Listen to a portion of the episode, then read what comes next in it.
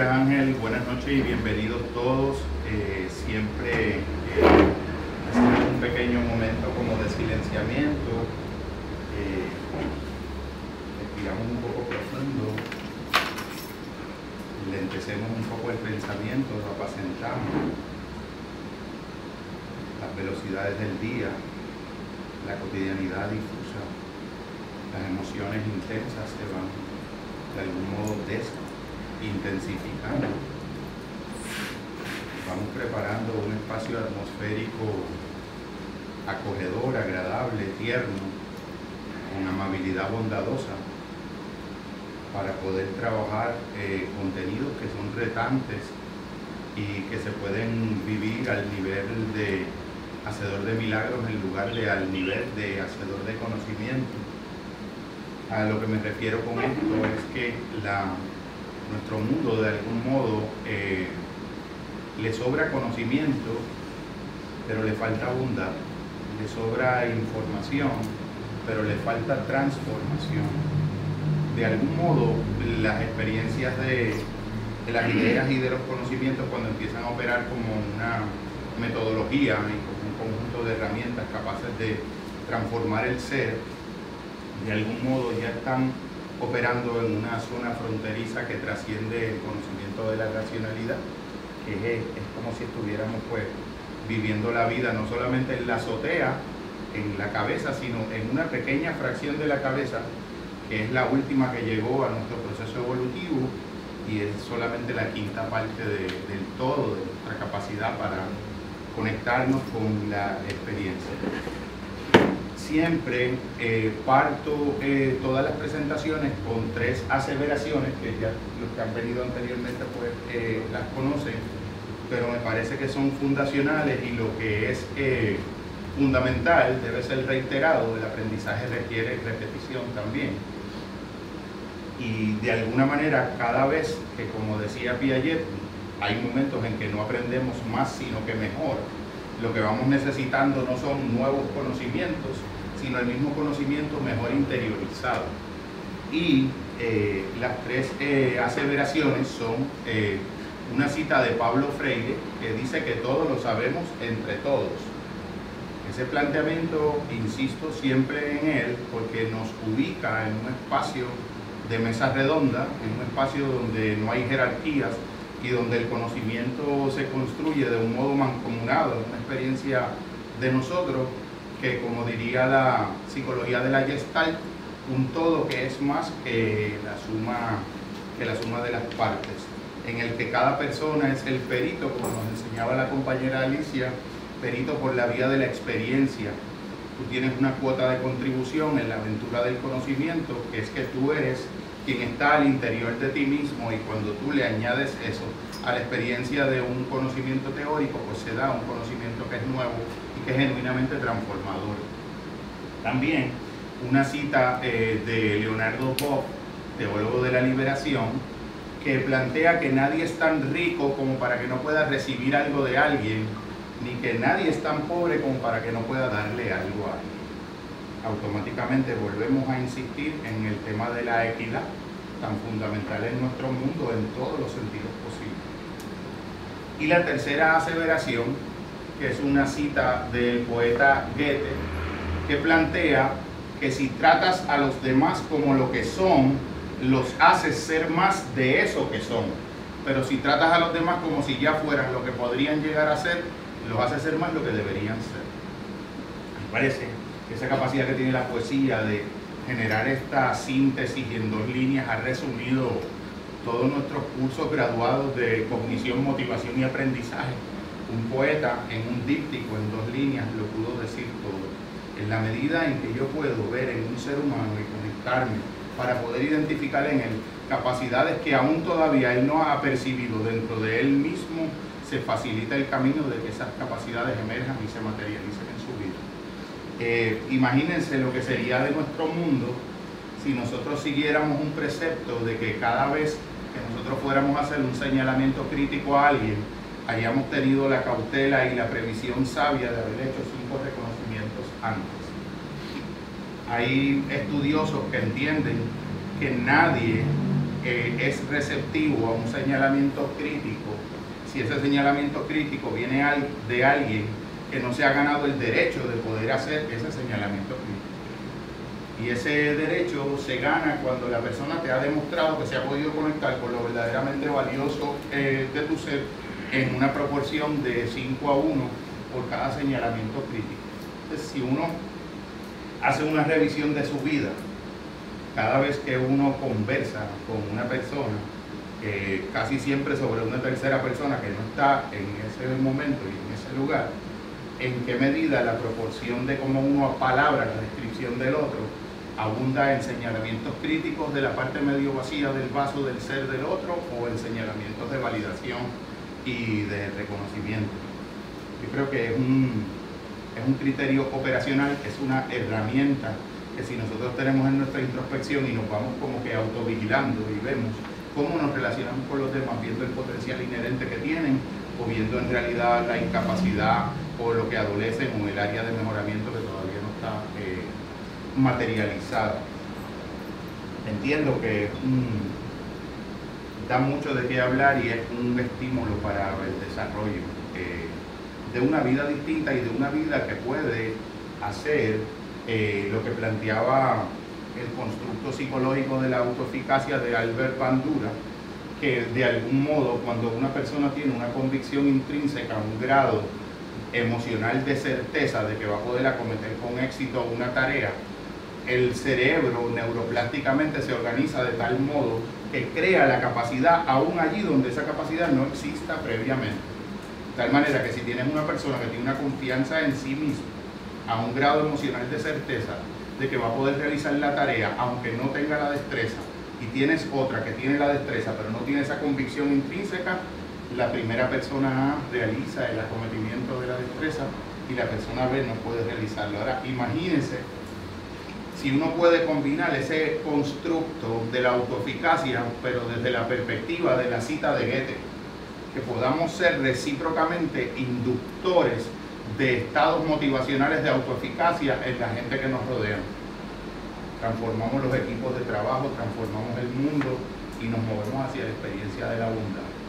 De hecho, las cualidades fundamentales del liderazgo no dependen de ocupar posiciones jerárquicas en ningún espacio, sino la capacidad de poder crear las mejores sinergias desde la mejor inteligencia emocional y desde la mejor capacidad de poder entender lo que está ocurriendo al interior de las emociones de otra persona cuando estás interaccionando con ella. Ser la mejor caja de resonancia, el mejor modulador posible de esa experiencia. El título de la pequeña conferencia de hoy, que quisiera que también eh, tuviera la, la apertura de que genuinamente, como todos lo sabemos entre todos, podamos irla enriqueciendo y tener la, la aportación de cada uno de ustedes. Eh, se llama Las sombras de las luces y las luces de las sombras en los caminos eh, de la bondad. Porque el tema de la bondad, la bondad es una urgencia en nuestro mundo.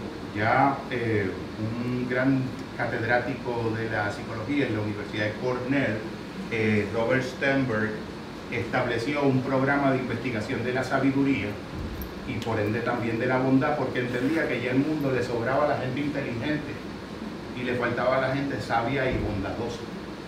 Eh, si ustedes hicieran un psychological profiling de las personas que de algún modo más dañan nuestro mundo, probablemente estarían a dos o tres desviaciones estándar por encima del promedio en la medición del coeficiente de inteligencia de inteligencia intelectual, es la menos inteligente de todas las inteligencias, por lo visto de los resultados. Eh, en ese sentido, para poder aventurarse en el camino de lo que es y de lo que hemos llamado eh, una propuesta de, de bondad planetaria, una aspiración a la bondad a una escala de desarrollo eh, planetario, entendemos que de algún modo, como todo efecto, alegría, bendiciones, eh, todo, todo proceso de integración de la bondad eh, requiere de algún modo también un reconocimiento explícito y directo de la sombra. explícito y directo de lo que no está en esa área directamente de la bondad. Eh, Virginia Gowell, que es una eh, compañera psicoterapeuta argentina, citaba a Carl Jung cuando él decía que si él, tenía que escoger entre ser una persona bondadosa a ser una persona integrada e autoindividuada, él prefería lo segundo que lo primero. Yo pienso, reflexionando un poco sobre eso, que lo que está implícito en esa aseveración de Carl Jung no era que estar integrado es superior a la bondad, sino que la manera en que hemos entendido la bondad ha dejado fuera y soslayado el elemento de la sombra, el elemento del reconocimiento de nuestras claroscuridades, el reconocimiento de nuestras áreas de insuficiencia. Eh, Sócrates eh, decía en alguna parte de alguno de sus diálogos que su camino hacia la sabiduría había comenzado cuando él había reconocido en la introspección al interior de él que él llevaba en su vientre a la prostituta, al criminal, al mentiroso, al adúltero, al estafador. Cuando él pudo ver que el potencial inherente para el mal existía en él en una medida tan, tan intensa y tan directa como en la de cualquiera de los seres que él veía en la, la polis en Atenas, en ese momento comenzó su camino de integración hacia la, hacia la experiencia de lo que es eh, la sabiduría.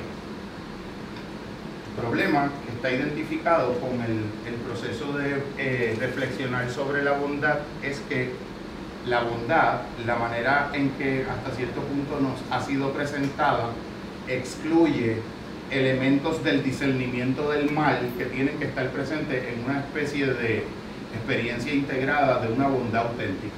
Una bondad auténtica es una bondad que puede conversar con el mundo. Una bondad auténtica es una bondad que puede identificar el mal, que puede afrontarlo, que puede acogerlo, que puede buscar entenderlo sin juzgarlo, como parte de lo que es una experiencia eh, integral eh, de integración. La, entiendo que de algún modo una imagen que puede servir como rectora del viaje de las ideas que, quisiera proponer y que reflexionemos juntos pudiera ser una, una metáfora de una especie de adaptación creativa de una metáfora de el chamanismo donde si entendiéramos que el alma o el interior de la naturaleza humana es un todo integrado en su origen el paso por el camino de la vida va eh, interaccionando con esa dimensión interior de uno de una manera que o te desintegra y te fragmenta o te integra.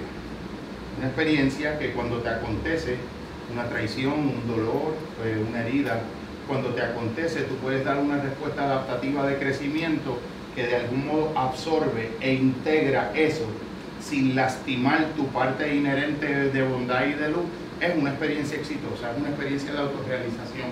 Pero por el camino es como si fuéramos cruzando un pasillo muy, muy largo y los eventos que van aconteciendo en nuestra vida nos van de algún modo colisionando y nos fracturamos en lugar de dar una experiencia de una respuesta de apertura y de acogimiento a las experiencias sobre todo del dolor le damos una respuesta de contracción del alma. Es como si dijéramos que el alma puede de algún modo reaccionar ante el dolor haciéndose más grande o estrechándose y encogiéndose. Cuando se escoge lo segundo, que ocurre cuando, por ejemplo, no puedes darle un significado apropiado a la experiencia, cuando no has entendido el papel reintegrador que tiene la metodología del perdón, el perdón no como nos lo prescriben en los espacios eh, religiosos y tradicionales, sino el perdón como una capacidad de poder integrar una memoria sanada y desadherida de las emociones con las que eh, las, eh, las integramos y las guardamos en la memoria. A veces, yo le decía a una persona los otros días como en un contexto de consulta, que si recordaba algún momento donde había sido lastimado o ofendido, digamos, qué sé yo, una persona que tú hayas visto en enero 8 del 2015. Y esa persona tú la viste en un periodo de 15, 20 minutos y tuviste una experiencia que te fue tremendamente lacerante y la persona te lastimó y te dijo eh, unas cosas que las recordaste con mucho dolor. De momento tú dejaste de ver a la persona y cuando tú vuelves a ver a la persona en agosto 31 del 2018, tú vuelves a experimentar exactamente la misma, las mismas emociones, casi con un factor de interés compuesto del dolor y de la experiencia del resentimiento. Entonces yo, yo me pregunto, eh, retóricamente, me pregunto a mí mismo y le pregunto, bienvenida Nicole, le pregunto al locutor, ¿cuánto dura una ofensa? Y la segunda pregunta que me hago, que es concomitante y subsecuente a esa, ¿cuánto la haces durar en tu mente?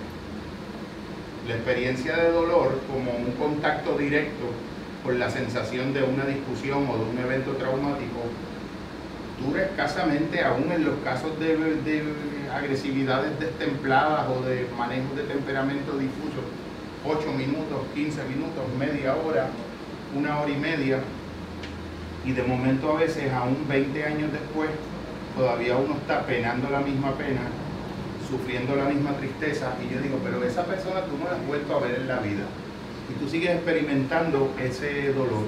¿En dónde está ese dolor? ¿En la objetividad de, de la persona que de algún modo te lastimó? O en la manera en que tú has elegido protagónicamente en tu mundo de recuerdos recordar la experiencia de esa herida. La gente se sorprende cuando uno va explorando lo que son los fenómenos de la memoria y uno llega a darse cuenta que casi el pasado en un por ciento que yo lo estimaría en un 90% se imagina creyendo que se recuerda. Cuando tú vas a los eventos del pasado, de algún modo, lo que hay de factual, de dato empírico constatable de lo que tú estás recordando, es a duras penas menos del 10% de lo que en verdad tú estás viendo como el conjunto integrado de tus recuerdos. Quiere decir que tu recuerdo es una narración presente de tu recuerdo pasado interpretada como una objetividad pasada. Esto se ha demostrado de, sin número eh, maneras. En España, por ejemplo, se hacían investigaciones donde bajo condiciones de laboratorio se realizaba una inducción de un estado emocional específico, digamos de tristeza. La persona veía una película eh, de una tragedia, no se alimentaba bien, le ponían una música de unos violines alargados, una música inductora de, de tristeza, y al breve tiempo te pedían que recordaras un evento de cinco años atrás en tu vida y tú, el, experimentador hacía el, registro de la narración de ese evento.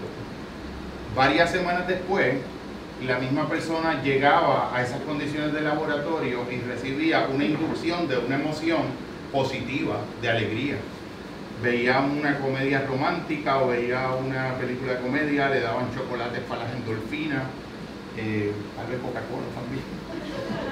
Y dentro de eso, pasado el tiempo y ya en un estado orgánico y psicosomático predispuesto a la alegría, le pedían que recordara el mismo evento que le habían pedido que recordase dos, tres semanas atrás.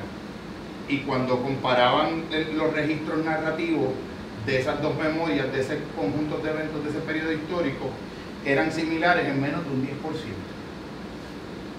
Quiere decir que los fenómenos de la memoria el, factor prevalente para lo que yo estoy recordando es el estado emocional en el que yo me encuentro en el presente cuando yo estoy recordando eso. Imagínense si eso hasta cierto punto, si yo soy responsable del 90% de mi articulación narrativa de mi memoria del pasado, ¿a quién es que yo tengo que perdonar cada vez que yo recuerdo esa lastimadura o esa ofensa que el otro yo entiendo que me hizo de aquella manera? Al otro que me hizo esa ofensa o a mí que me he estado autoofendiendo cada vez que autoflageladamente he decidido recordar de la misma manera y desde la misma emoción aquel viejo evento que de algún modo se desvaneció como se desvanecen las sensaciones en el concepto de tiempo de San Agustín.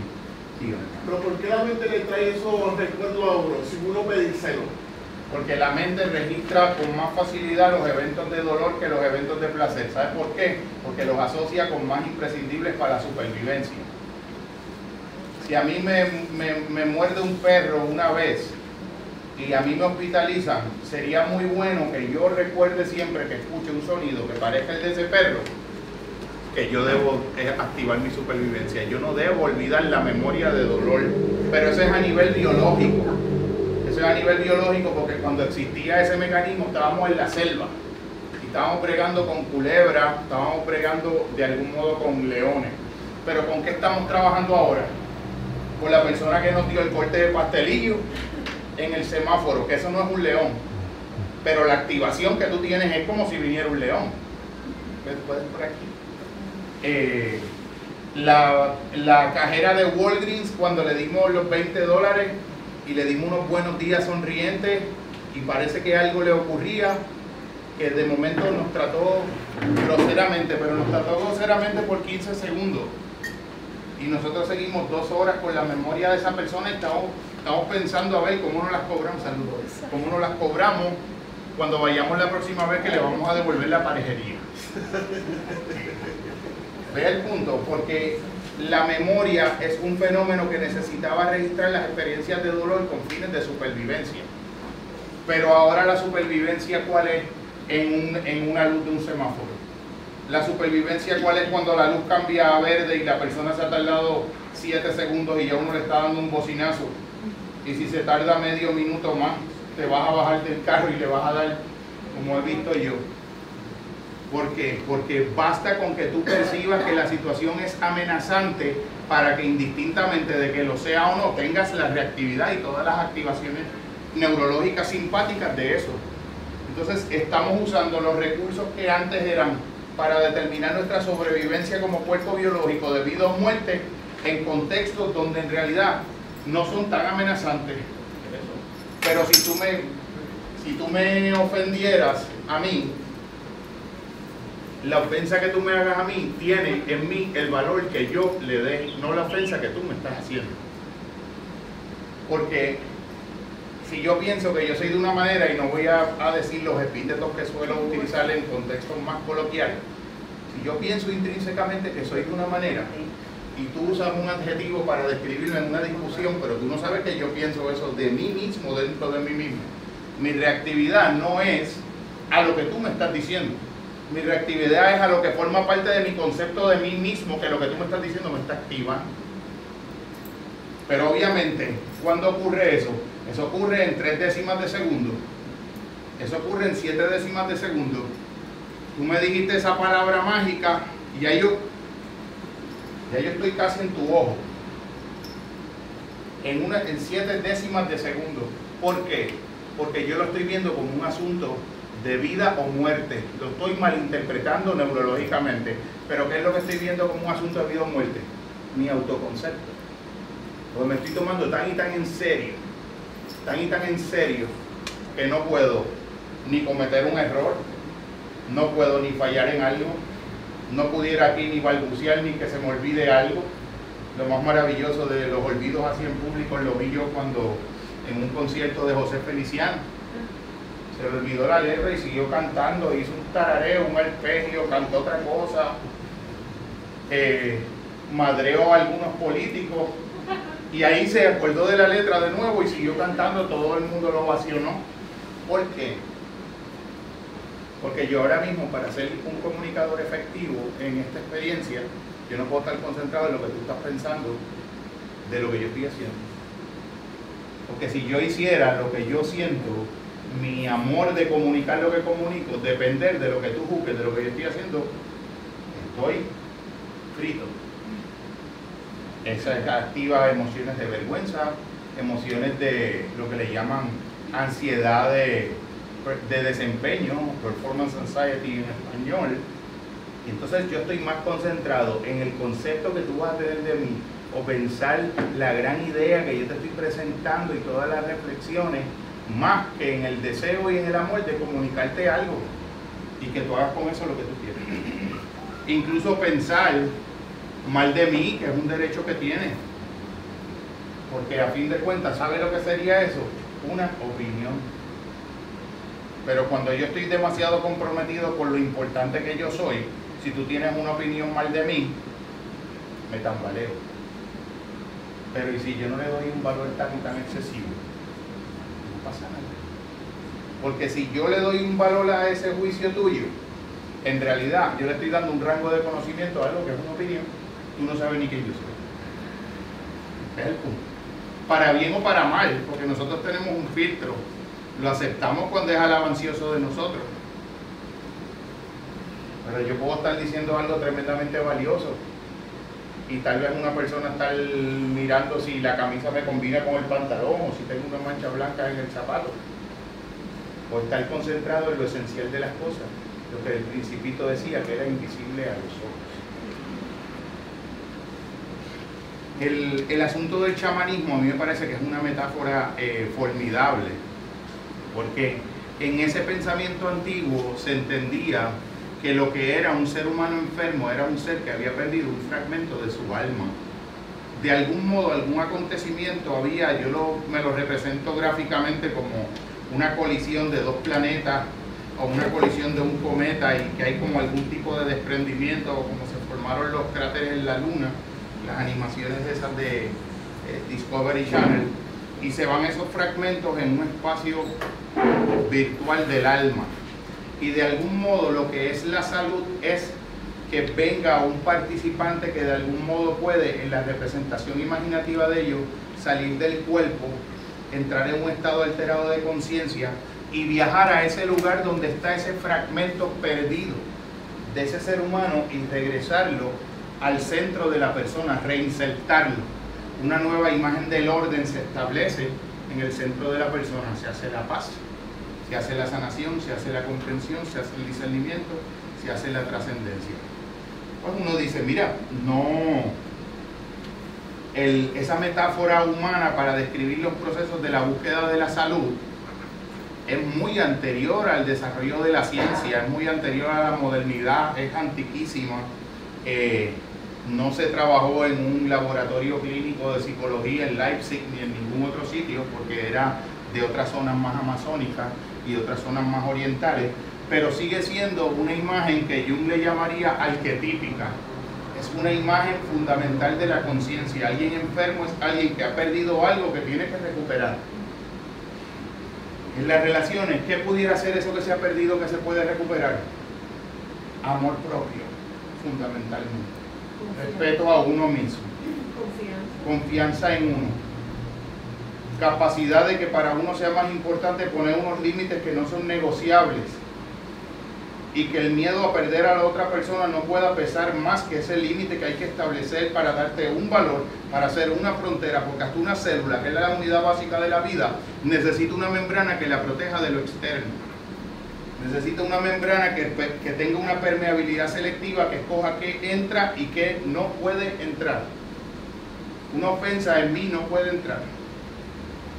Una, una voz alterada en mí no puede entrar. No la permito, no es negociable, no es lo mismo amar a una persona que tolerar eso.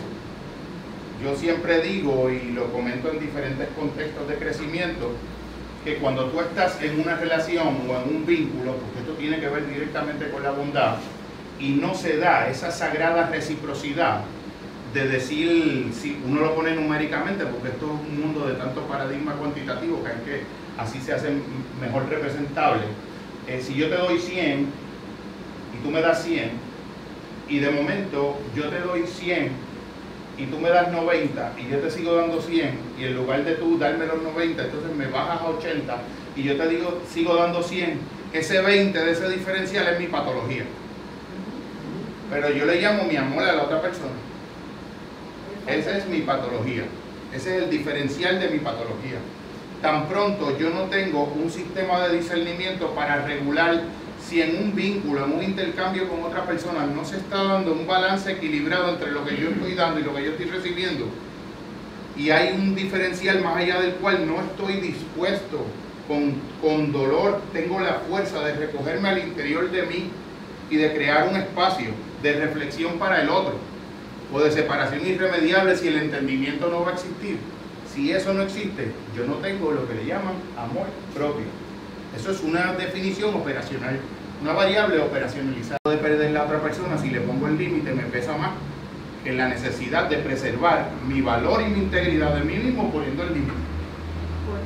Quiere decir que lo que estamos hablando es que para tener un país bondadoso tenemos que ser bondadosos primero con nosotros. Definitivamente.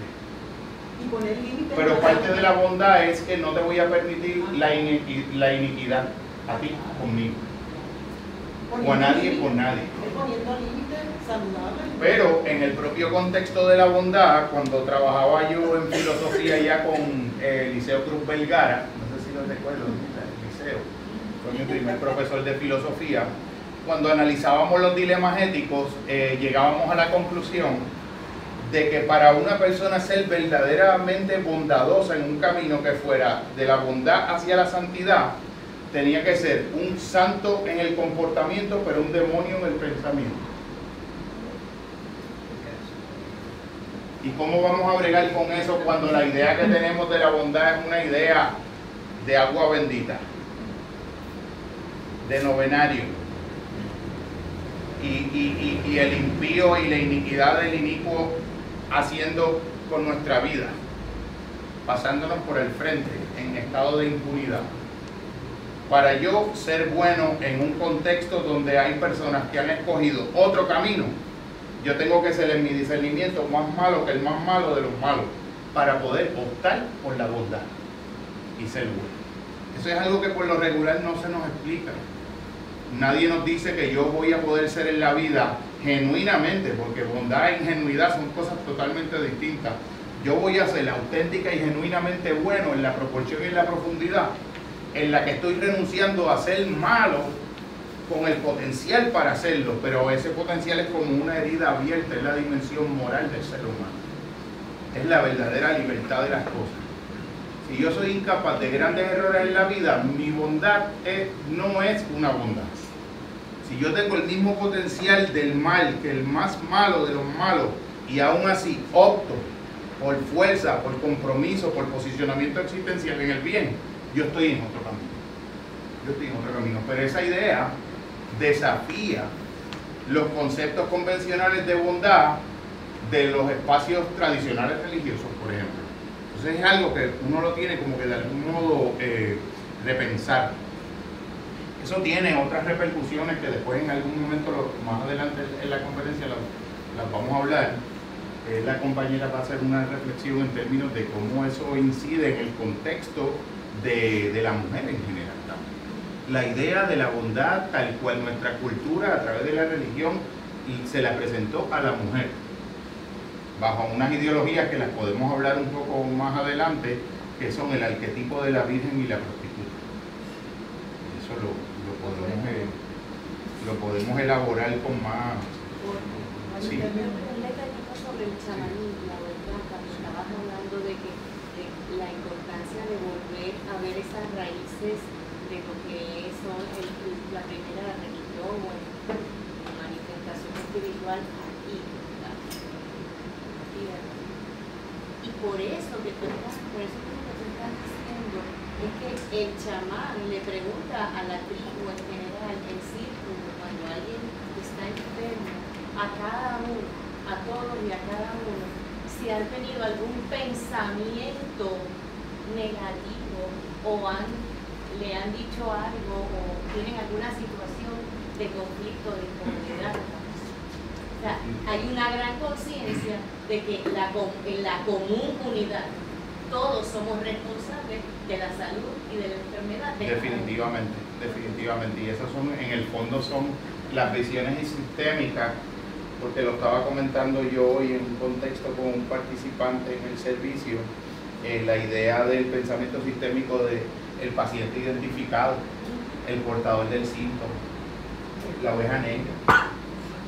Lo que en algún momento de nuestra historia hemos sentido el peso en el contexto de nuestros espacios familiares de ser como el raro, el que decide lo que no es normativo, el que se va a estudiar lo que nadie estudia, el que piensa como nadie piensa, el que reta políticamente lo que nadie reta políticamente en ese espacio o, se- o en su ética sexual o lo que fuese. De algún modo sabemos el peso que implica tener en el contexto de tu familia ser el portador de la enfermedad y del síntoma, ser como el chivo expiatorio. Cuando en una familia alguien consume alcohol y hay siete personas, ese es el enfermo y la enfermedad de los otros seis se encubre en el alcohol de, la persona que bebe. Por darte un ejemplo. Entonces, ese carga como el, chivo expiatorio de las comunidades primitivas antiguas en el desierto judaico, carga los pecados de la comunidad. Que la comunidad en ese caso es el espacio eh, familiar. Las familias siempre necesitan un enfermo, un desviado, un raro. Pero es una especie de cortina de humo.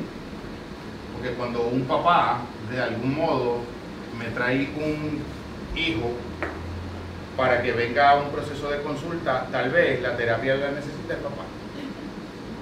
Pero mientras en el contexto de, los padres y los contextos familiares, pues eh, vienes al, servicio para que cures al nene.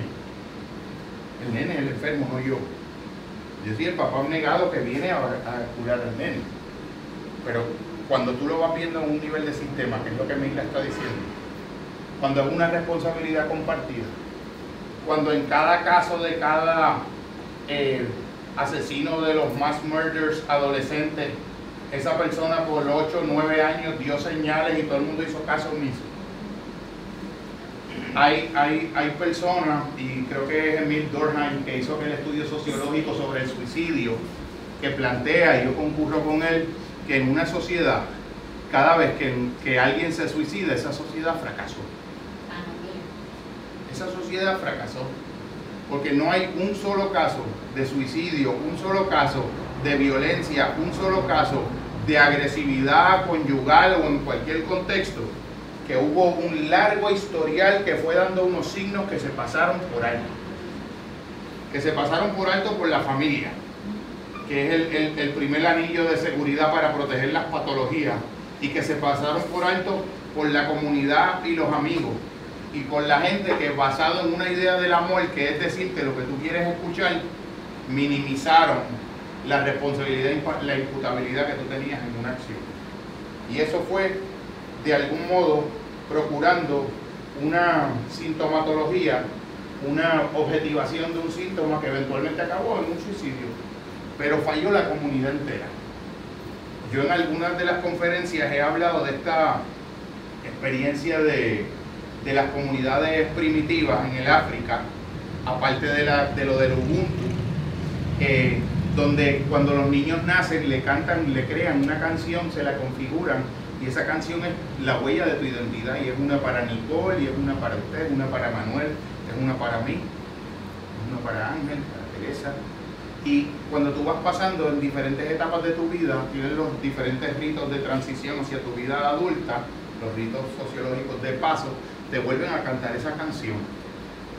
Pero cuando tú cometes un crimen aberrante contra la comunidad y contra los principios universales que deben regir tu pertenencia al grupo, que tú te transgredes lo esencial de tu pertenencia, la comunidad, en lugar de castigarte, te abraza y te vuelve a cantar tu canción original.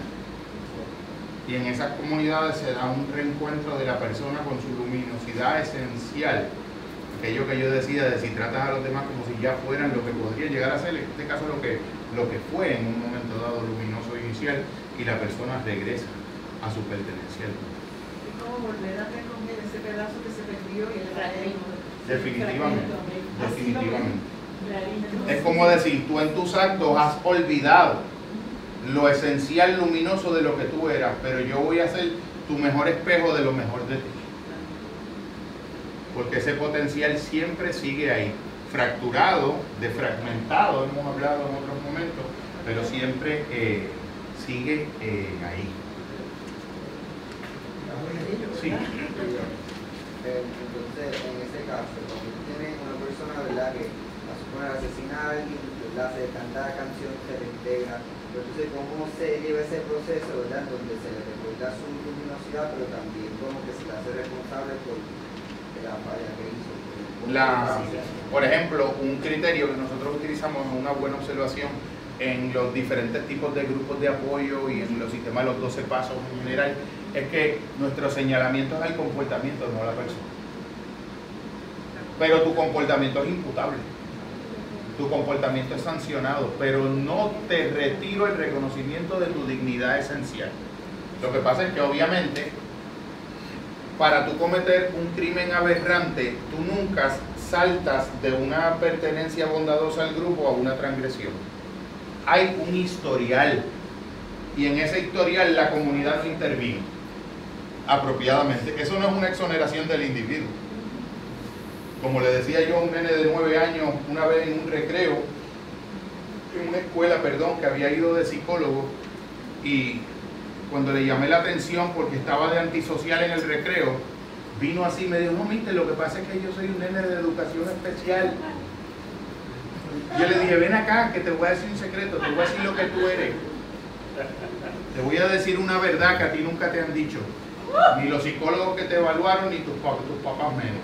Ven, no, no, no, más cerca al oído, porque es un secreto entre tú tú lo que eres es un tremendo, le di su adjetivo, se pudo ver en ese espejo, y sabes lo que yo sentí que él veía en la mirada mía y cuando me miraba, que era la primera persona que en verdad lo había tratado a él como una persona. Porque le dije, tú eres responsable de tus actos y no tu patología. Por encima de tu patología y por debajo de ella estás tú. Y yo reconozco el ser que hay ahí. Y cuando tú actúas mal, actúas tú mal, no tu patología. Porque tú te puedes ir por encima de eso. Ese niño nunca más disoció ni fue antisocial en su, en su, en su role playing, en sus desempeños de juego. ¿Usted quería decir algo? Sí, gracias, mucho, mucho gusto, Jorge. Jorge, esto se puede llevar a la casa de la ley a todos los legisladores, a todos los senadores. Porque me encantaría que hicieras eso. Lo puede proponer. Si usted se encarga y lo propone, yo voy. En cualquier espacio donde, donde el conocimiento sea bien recibido. Ahora, siempre con una salvedad aún, y no estoy diciendo que sea yo el caso, aún el mejor de los maestros no puede enseñarle a alguien algo que ese alguien no quiere entender o no está listo para entender. Yo no asumo bajo ningún concepto la responsabilidad, porque aún mi mejor magisterio no garantiza tu asentimiento. Por un problema ético que lo íbamos a discutir y ahora lo que tú estás diciendo lo adelanta un poco, el problema de la bondad y donde se, se dirime en la dimensión profunda moral del hombre la frontera entre el bien y el mal no es en la razón, es en la voluntad. Y eso es algo que ni los griegos entendieron suficientemente. Mira qué cosa grande. Donde en el ser humano se decide en ese momento, ¿doy el golpe o no doy el golpe? ¿Aprieto el gatillo o no aprieto el gatillo? ¿Inserto algo en mi cuerpo que lo va a lastimar y a destruir o no lo inserto? No tiene que ver con razonamiento. Yo he trabajado en contextos de adicciones y yo he tenido personas que me han podido explicar su adicción mejor que un doctor en adicciones. Lo que no pueden es salir de la adicción. ¿La entienden? En AMSCA, lo, lo sabes, Genito la entienden, te dan una explicación doctoral que, que deja chiquito a la mejor de Valgapidó. Y por qué sí, por qué no, y qué harían y si dieran este programa y en qué falla aquel programa y en qué falla el otro. Pero hasta ahí llegamos. En el terreno de la razón, doctoral. En el terreno de la hora de la verdad, de la deliberación, doblo a la derecha, doblo a la izquierda, lo hago, no lo hago ahí el que está es uno con lo más profundo de tu propia voluntad. Y lo más profundo de tu propia voluntad fue socializado, sobre todo por tus cuidadores primarios. Por eso el problema de la bondad y el problema de la frontera de la bondad también tiene una tangencia con la familia de origen. Cada vez que yo hice un cagadero en mi vida. ¿Quién lo limpió? ¿Quién lo limpió cuando yo tenía cuatro años y lo hice? ¿Mi papá y mi mamá o yo? Cada vez que yo le falté el respeto a un profesor, ¿Qué hizo mi papá? Me creyó mi versión y fui y le faltó el respeto al profesor me llevó así y me dio la, la- me dio la, la escalpiza frente al profesor. Y después tenía que hacer la reparación del daño también. Me hizo imputable. Me hizo dueño de mis consecuencias buenas o malas. Me hizo un verdadero estoico. Me entrenó en el bien. Me entrenó en el bien. Una persona que está haciendo un acto, entre comillas, externo, bueno, que interiormente no, no es un acto intencionalmente bueno, está de algún modo haciendo algo más malo que alguien que está haciendo algo malo, pero está dispuesto a asumir las consecuencias. Porque hay una integridad existencial distinta. Cuando yo tengo que de algún modo, en este discernimiento de la, de la bondad, que tiene que ver con la madurez psicológica de asumirte dueño de tu acto, pero de tu consecuencia también. Tenía yo un amigo que le decía a un hijo que era eh, un poco, usaba su inteligencia intelectual un poco jaiberamente, le decía, papito, tú puedes escoger evadir la realidad. Lo que tú no vas a poder escoger nunca va a ser evadir la consecuencia de haberle evadido. Pero por supuesto que tú puedes evadir la realidad, pero la consecuencia no. Te va a alcanzar. Y cuando yo tengo una persona al frente, y es un criterio que si se lo llevan de esta, de esta conferencia, ya hay ganancia. Cada vez que usted se ve a usted mismo, usted ve a otra persona narrando una situación de un sentimiento, de algo que le ocurre, de un problema que tiene, de un dilema que tiene, y el porciento de factores a los que la persona alude en la narración de lo que le sucede son externos y no internos, esa es la medida de la inmadurez psicológica de esa persona. Esa es la, la- medida de lo psicológicamente frágil, niño, desestructurado que es esa persona. El gobierno, mi papá, la compañera me enojó, me hicieron esto y mi reacción fue esta porque el otro me hizo esto. O sea, yo soy un yo soy una caja de resonancia inerte y pasiva que solamente es el efecto de causas que desde fuera de mí inciden en mí. Yo no tengo lo que le llaman en inglés self-agency, un sentido autónomo para desde mí dar una respuesta que no tiene que ser un golpe a un golpe, que no tiene que ser una mentira a una mentira, una agresividad a una agresividad, porque entre el estímulo y la respuesta y ese intervalo está la humanidad mía. Y si yo me interpreto siempre como el efecto de la causa de algo que incide en mí, yo no estoy presente en esa descripción. La dimensión moral está ausente de mi descripción. Ahí yo estoy en el terreno de lo que los existencialistas le llamamos la mala fe. La mala fe. El culpable siempre es el otro. El culpable es el jefe. El culpable es la mujer, pero para la mujer es el hombre. Entonces, no hay como una proporción, casi un proceso de sanación.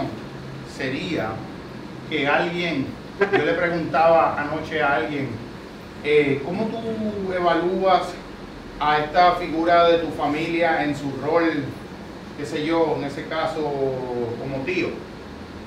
Eh, de esta manera, no, eh, un 100, una. Y como sobrino tú, ¿cómo te evaluaste como sobrino? Ya evaluaste al tío como tío y le diste 100, pero ¿qué te das tú? ¿Cómo tú evalúas a tu abuela?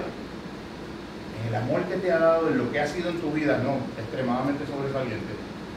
Y tú como nieto en este verano que estuviste por acá, contra una D. Por lo menos estamos salvables, hay algo de introspección. Yo en tu caso, si me hubiesen preguntado y hubiese sido tú, hubiese dicho una de menos tirando para F. Ahí estaba como más claro. Pero como quiera es un avance. O sea, no crezco ni puedo ser bueno si no tengo introspección, si no me miro por dentro. ¿En qué espejo? En el que me revela mi sombra. Mi sombra. Mi sombra forma una parte constituyente de quien yo soy en un grado mucho más alto que mi luz. Pero maravillosamente, y esto mejor que yo nadie lo ha descrito, ¿qué ocurre con la parte no reconocida de mí que yo llevo dentro? Que no acepto, la veo en el otro. En el otro. Los prejuicios, las inculpaciones, la ausencia de responsabilización profunda de la comprensión de mis actos. Es como que tú le preguntes a una persona que ha tenido un historial sucesivo, eh, cuatro matrimonios, por, por, dar, por, salud, por dar un ejemplo hipotético, cuatro matrimonios, y que tú le preguntes a la persona y la persona esté en la cincuentena avanzada, eh, mira la situación A, mira la situación B, mira la situación C, mira la situación D. En esos cuatro escenarios ha ocurrido la misma historia todos los personajes han sido distintos menos tú. ¿Qué te dice eso de ti? Y si tú tienes cincuenta y pico de años y no puedes contestar esa pregunta, empieza a preocuparte y empieza a hacerte. Le cambio la pregunta por otra pregunta que es la misma de otro modo. Para ver si es que la pregunta no la estoy formulando de un modo que entiende, dando el beneficio de la duda en cada uno de esos escenarios cuando tú miras en retrospectiva tu vida? ¿Cuál consideras tú que es o ha sido tu cuota de contribución en cada uno de los desenlaces discretos que en cada una de esas situaciones ha acontecido? Si la segunda no la sabe contestar igual que la primera, que era la misma hecha de otra manera, como la MMPI, la misma pregunta, pero de otra manera un poco más adelante, definitivamente hay una hay una enajenación con respecto a la integración de la propia sombra. Desde esa perspectiva no se puede ser bueno. No se puede ser bueno siendo ingenuo, son cosas distintas. No se puede ser bueno siendo inocente, son cosas distintas. Es una persona inocente. Pero la bondad, la bondad como la entendía Sócrates cuando la tenía como el más alto de los bienes, incluso en el modelo griego por encima de la muerte Estábamos en estos días reflexionando sobre la bondad, el amor, en qué sinónimo, en qué no. Me gustaría que en algún momento alguien pueda proponer alguna reflexión al respecto, pero tenía la bondad en la escala más alta. No puede darse sin discernimiento. Por eso digo las luces y las sombras. La luz en todos los modelos de pensamiento ha sido una imagen arquetipal de la conciencia. El ojo del alma, el ojo que ve la conciencia que ilumina las cosas y permite ver lo invisible o discernir. Ahí está la bondad, paralela con el discernimiento. Tengo que entender el mundo de la sombra para poder ser bueno. Tengo que haberlo integrado y reconocerlo potencialmente en mí para poder ser genuinamente bueno. ¿Usted quería compartir algo?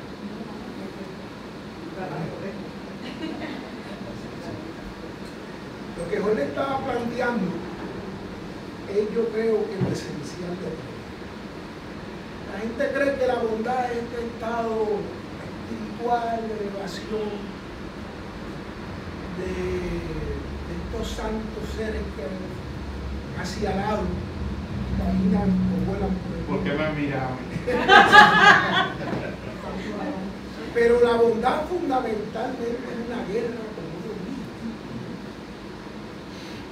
Nosotros nacemos para renacer. Nosotros nacemos cuando estamos en maldad, salimos del útero.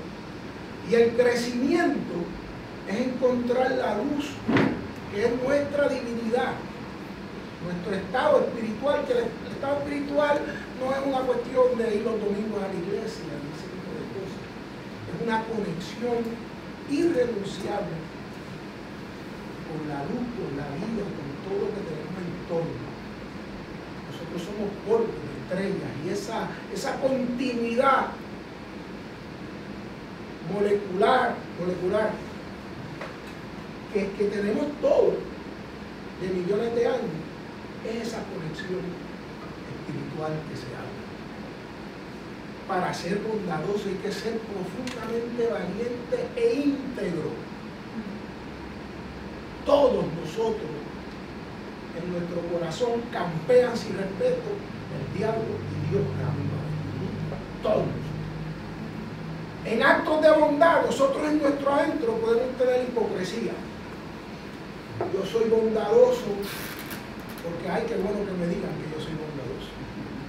En una lágrima, que es un acto de sensibilidad, puede haber un acto de manipulación para no asumir la responsabilidad que uno se supone asume. O sea, esa capacidad que lo habla Simbardo, que lo hemos discutido, discutido en el efecto de Lucifer, es lo que nos enfrenta a la vida. La bondad es una necesidad biológica y espiritual. Es biológica porque si nosotros no aprendemos a ser buenos nos morimos. Literalmente, físicamente nos morimos. Y es espiritual porque la única manera de llegar a la alegría de la felicidad y a la felicidad de la alegría es a través de dar incondicionalmente a otro ser La bondad es antidepresiva. Si tú tienes depresión, empieza a servir al prójimo. Y yo te aseguro que un mes se te quita. Vete a cuidar perritos callejeros, vete a, a bregar con niños huérfanos, con viejitos que no pueden con sus dolores. Yo te aseguro que la, la, la, la depresión o la pena se te va. Es bueno ser bueno. Pero eso implica una transformación tan importante, tan cambiante, que la inmensa mayoría se va a Plaza Las Américas. Y resuelven la vida comprando cosas. Ante, la, ante el gran vacío que deja no ser bondadoso. Cuando tú eres egoísta tienes un enorme vacío en el corazón. Cuando se habla de pareja, uno siempre está pendiente, como me pareció genial la primera parte, uno siempre está pendiente de una ofensa que uno tuvo por alguien, que luego de 20 años todavía tú estás rumiando esa ofensa. Mire, la persona que te ha engañado, la persona que te ha traicionado, antes se engañó y se traicionó a sí mismo. Y esa misma persona nunca se va a salir con la suya. Porque la maldad te da cáncer, la maldad te da ansiedad, la maldad te da depresión. Porque tú te traicionas internamente. Y el único filtro de la verdad que uno tiene en la vida, suelo de la verdad, es el inconsciente. Y tú te podrás haber salido, salido con la tuya y cogerle pensuaca a una persona y traicionarla, eso te va a repercutir algún día en tu vida. En esta vida, no en la otra vida, en esta vida. Porque eres un infeliz, literalmente un infeliz. Solo la persona bondadosa puede ser feliz. No hay otra. No hay otra. Y es una decisión profundamente del alma, de la biología interna de todo. Porque bregar en esta, esta sociedad tan endurecida, donde tanta gente tiene este, cuestiones este, por debajo de la mesa contra uno muchas veces, no es fácil asumir la verdad. A uno lo que le da gana es zumbar por el otro lado. Pero eso, la, la gran prueba de nosotros, si somos bondadosos, es cuando enfrentamos a los que nos hacen daño desde la compasión. Desde la compasión. Porque esa persona, antes de hacerte daño, se está haciendo daño. ¿Usted sabe lo que es vivir haciendo daño a la gente? ¿Usted sabe lo que es antes de dormir? Tú tener un, un, una sombra, como un rayo de sombra, diciéndote que tú has traicionado a que tú has quedado mal con esa persona y has quedado mal contigo mismo, porque en el fondo a donde se decía todo es que tú quedas mal contigo. Eso, esa persona es un infeliz, esa persona ya tiene su castigo, tú no tienes que ocuparte de esa persona. Ojalá algún día se te acerque para darte una, una, una, una explicación y un perdón y tú desde el amor, y eso es muy difícil, esto no estoy hablando de la boca por fuera, pero asumirlo en el corazón no es fácil, no es fácil. Hace poco yo me cogí odiando a una persona que hace dos años me hizo algo. Y yo, pero venga, tú estás hablando de, lo espiritual, si tú estás, te estás gateando todavía, meando los pampers en términos espirituales. constante con uno mismo, con su fuero interno, con su decisión de ser una buena persona. Porque es práctico y pragmático hacerlo. No porque vas a tener la gloria después que te mueras, sino porque es que de la única forma que uno vive en plenitud, de la única forma que uno puede acostarse todos los días y no te den pesadilla por el daño que ha hecho, lo bien. Uno en el día debe hacer todo en, la- en el día para esos cinco minutos antes de dormir, para que puedas dormir como un limón, que hace daño a los seres humanos, pero que tengas una patología, porque tú tus actos no, lo- no, lo- no lo- no los asumes, pero con una pa- patología neuronal. Pero si tú eres una persona más o menos normal, más o menos, ninguno de nosotros el, el, el hecho es que el ser bueno es un asunto primordial en tu vida. No es ser un blandengue, ni un ser buenazo, que es lo que tú también traes. Es bueno ser bueno, pero buenazo no. Porque tú también tienes unos límites. Sobre todo cuando bregamos en las relaciones interpersonales. Ahora, esa misma persona que te está haciendo daño, cuando tú le hablas desde la bondad, es mucho más fácil que en vez de zumbarle un puño, tú le digas, o, o una mala palabra, tú le digas, mira, tú me estás haciendo daño por esto, pero eso obviamente es muy difícil. Que la, reacción es sobrevivencia, el cantazo. Pero por eso entonces la bondad se convierte en un gran reto de todos nosotros. Yo creo que, el querido hermano lo que nos está planteando es un camino muy duro, muy duro, pero al final del túnel vamos a tener la capacidad de la alegría y de la serenidad de la Eso me parece que es el gran premio. Yo quería decir que yo encuentro que todos, ¿no? En el estudio, por supuesto, todos hemos caminado ese camino de dolor, de hacerle mal a alguien. Y el primero que hacemos daño es a nosotros mismos, a mí misma. Y, yo encuentro lo que tú planteaste de, la, de las experiencias, el reconocer y tener introspección y reconocer dónde estoy, qué estoy haciendo y asumir la responsabilidad y la consecuencia es el camino más cercano para llegar a la verdad. Es como tú bien dices, tú sabes, las luces de la sombra, la sombra, porque todos tenemos sombra y también somos seres de luz, como bien dice Erika, hablando de que somos polvo de las estrellas.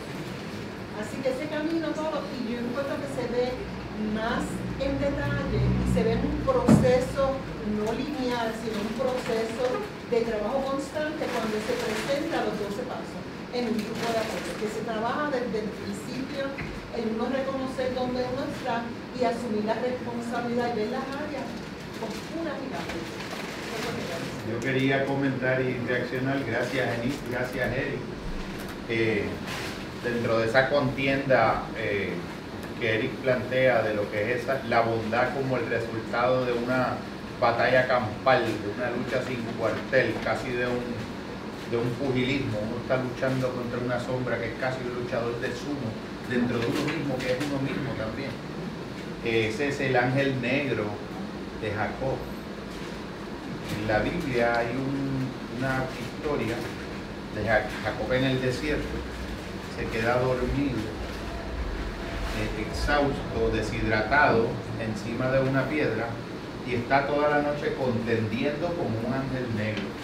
Es una de las escenas más interpretadas eh, de las historias arquetípicas de la Biblia y la mejor interpretación para mí es la interpretación de la sombra de Jacob que hace Jung, que de algún modo el ángel negro es Jacob mismo.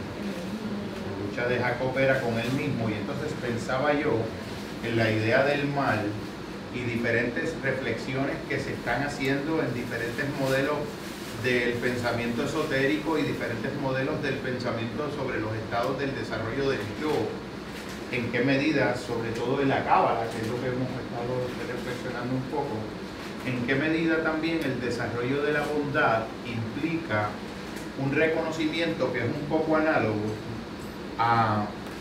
esta, esta situación de tú ver cómo un niño se va haciendo adulto en la medida en que se va dando cuenta que Santa Claus son los papás. Los papás van cometiendo unos errores, ve que la misma, este, el mismo papel de envolver o las tijeras están allí y el niño va como que presintiéndolo y va entrando en ese descubrimiento hasta que finalmente lo sabe, lo acoge, lo acepta y es como, como que ya es como un adolescente, como que es un, un tránsito. Hay una ilusión que se resignifica. Yo pienso que el análogo de esto sería cuando tú en tu camino hacia la bondad has tenido personificado y proyectado el mal, y tú vas de la misma manera que un niño se da cuenta de que Santa Claus son los papás y se va haciendo adulto, un adulto se va haciendo un ser más autorrealizado y pleno en la medida en que se va dando cuenta que el mal es su propio ego también. Su propio ego la propia estructuración de su ser que lo hace proclive a la sombra. Y también el darse cuenta de que es constante la, la prueba de crecimiento es constante. Cuando tú tienes, te, te vuelven a poner la misma, misma situación y, te, y tú tienes el, el, el- el reconocimiento de darte cuenta de que es la misma. eh, Como una especie de déjà vu del, del crecimiento y desarrollo interno. Y, Un y déjà en, vu. en ese momento tú escoges tomar otro camino, pero es el mismo que tomabas antes. Eso me recuerda a la película eh, budista, la mejor película budista de todos los tiempos, que es Groundhog Day. Una película que no habla del budismo, pero que para mí es la mejor película budista de todos los tiempos. Como él va viviendo todos los días el mismo día y de momento el día de la marmota, Groundhog Day de Bill Murray, maravilloso.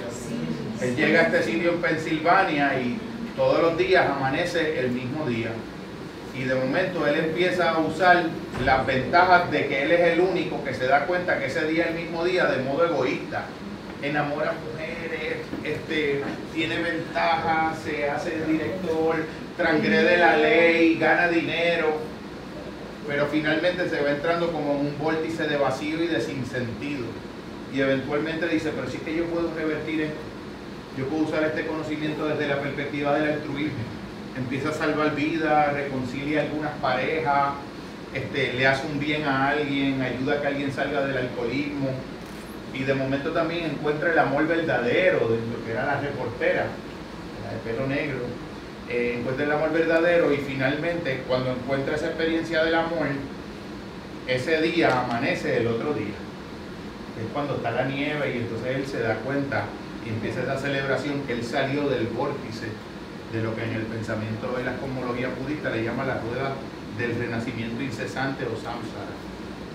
La ignorancia que te mantiene adherido a una visión del ego que te deja en una circularidad, viendo el problema en el otro o en las circunstancias, la culpa en el otro y hasta el mal en el otro también.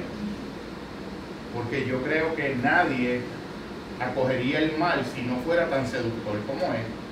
Si tuviera eh, dientes, si tuviera estridentes, si tuviera cola, si tuviera flecha, fuera tan feo y tan desagradable, no sería tan seductor y no tendría lo que para Tomás de Aquino era el mal un bien aparente. En las cosmologías también del pensamiento zen, en Lankavatara Sutra hay una línea muy bella que dice que la décima de una pulgada separa el cielo del infierno. Que la línea divisoria que separa el cielo del infierno es de un grosor menor que el pelo, el cabello de un gato. Mientras más facsímil de bien es la representación de algo que no es bien, es más malo. Está más disociado y eso no se puede distinguir sin discernimiento. Por eso la bondad no puede ser inocencia, no puede ser desconocimiento. Que Ese es el, el reconocimiento del libre albedrío constantemente. Definitivamente.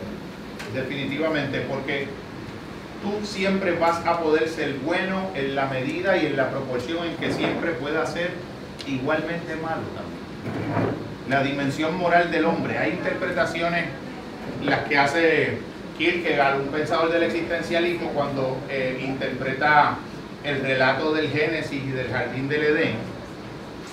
Lo que él plantea, que a mí me parece que es el planteamiento más genial de todos, es que cuando Adán realiza la transgresión, que siempre también este, proyectó la culpa, Eva, Eva es la serpiente, pero cuando él realiza la transgresión no la realiza por un deseo explícito de transgredir, sino porque por primera vez se abre en su alma el reconocimiento del peso de la dimensión moral y lo que implica que él tiene en sus manos la diferencia entre el bien y el mal. Y no colapsa ante, ante la fuerza de esa dimensión moral que tiene por primera vez en la mano. Sabe y presiente que dependiendo de hacia dónde se incline, esa incliné, que es como algo que se, se mueve en la dirección de algo, esa, esa voluntad está de algún modo frágil, hereda esa dimensión nueva, dependiendo de dónde se incline es el mundo y la dimensión que abre.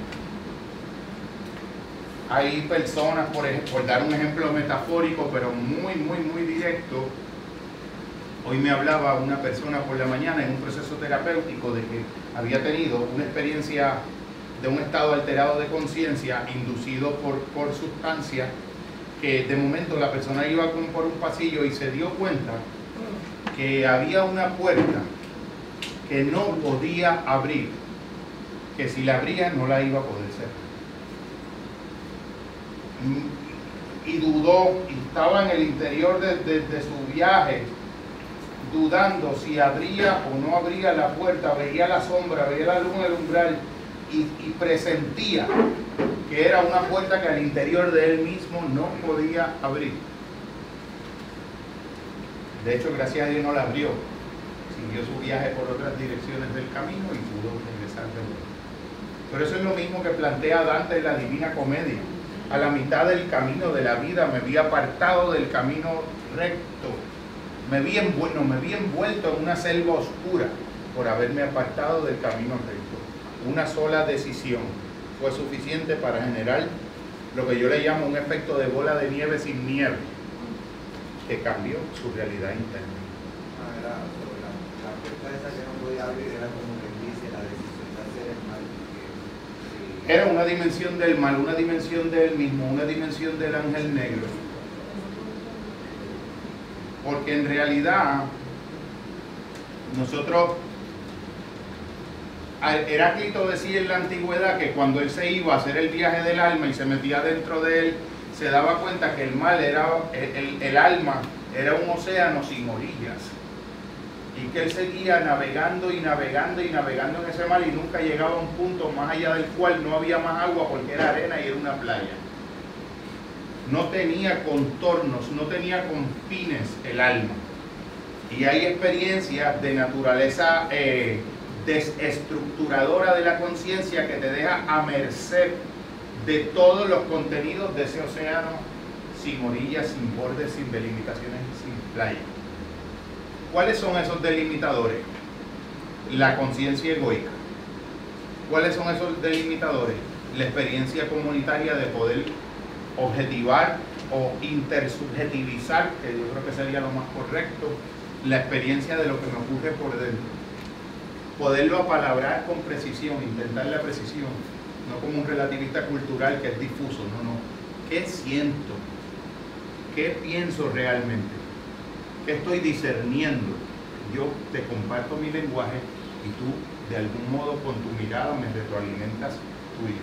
Y yo me hago real y adquiero de algún modo un dominio. Si lo ves desde una perspectiva de la meditación, las llamadas corrientes de, mindfulness o de concienciación plena, cómo yo contemplo la orilla de una corriente, el flujo de una corriente sin ser arrasado por ella porque soy observador. Como puedo estar viendo una película de cine, que la película es sobre mí mismo y ser simultáneamente quien está en la película desempeñando la trama y quien está desde la butaca contemplándola y modulando los estados internos desde los cuales interpreto eso, para bien o para mal.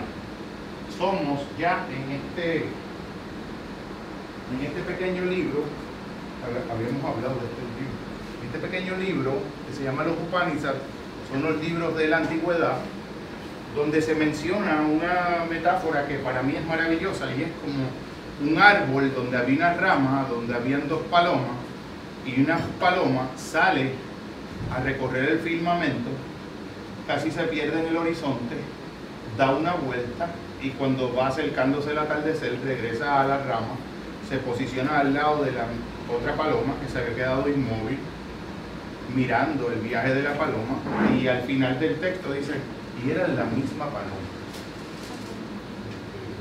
En esa intuición fundamental que tiene como 10 siglos antes de nuestra era, como 3.000 años, ahí está la intuición seminal del mindfulness y lo que le llamaba Mircea Eliade, estudioso de las religiones, la conciencia testigo. La conciencia al interior de ella es autoobservadora de sí misma, o por lo menos tiene ese potencial, si se hace la calma, si se hace la serenidad, si se desacelera el pulso. Pero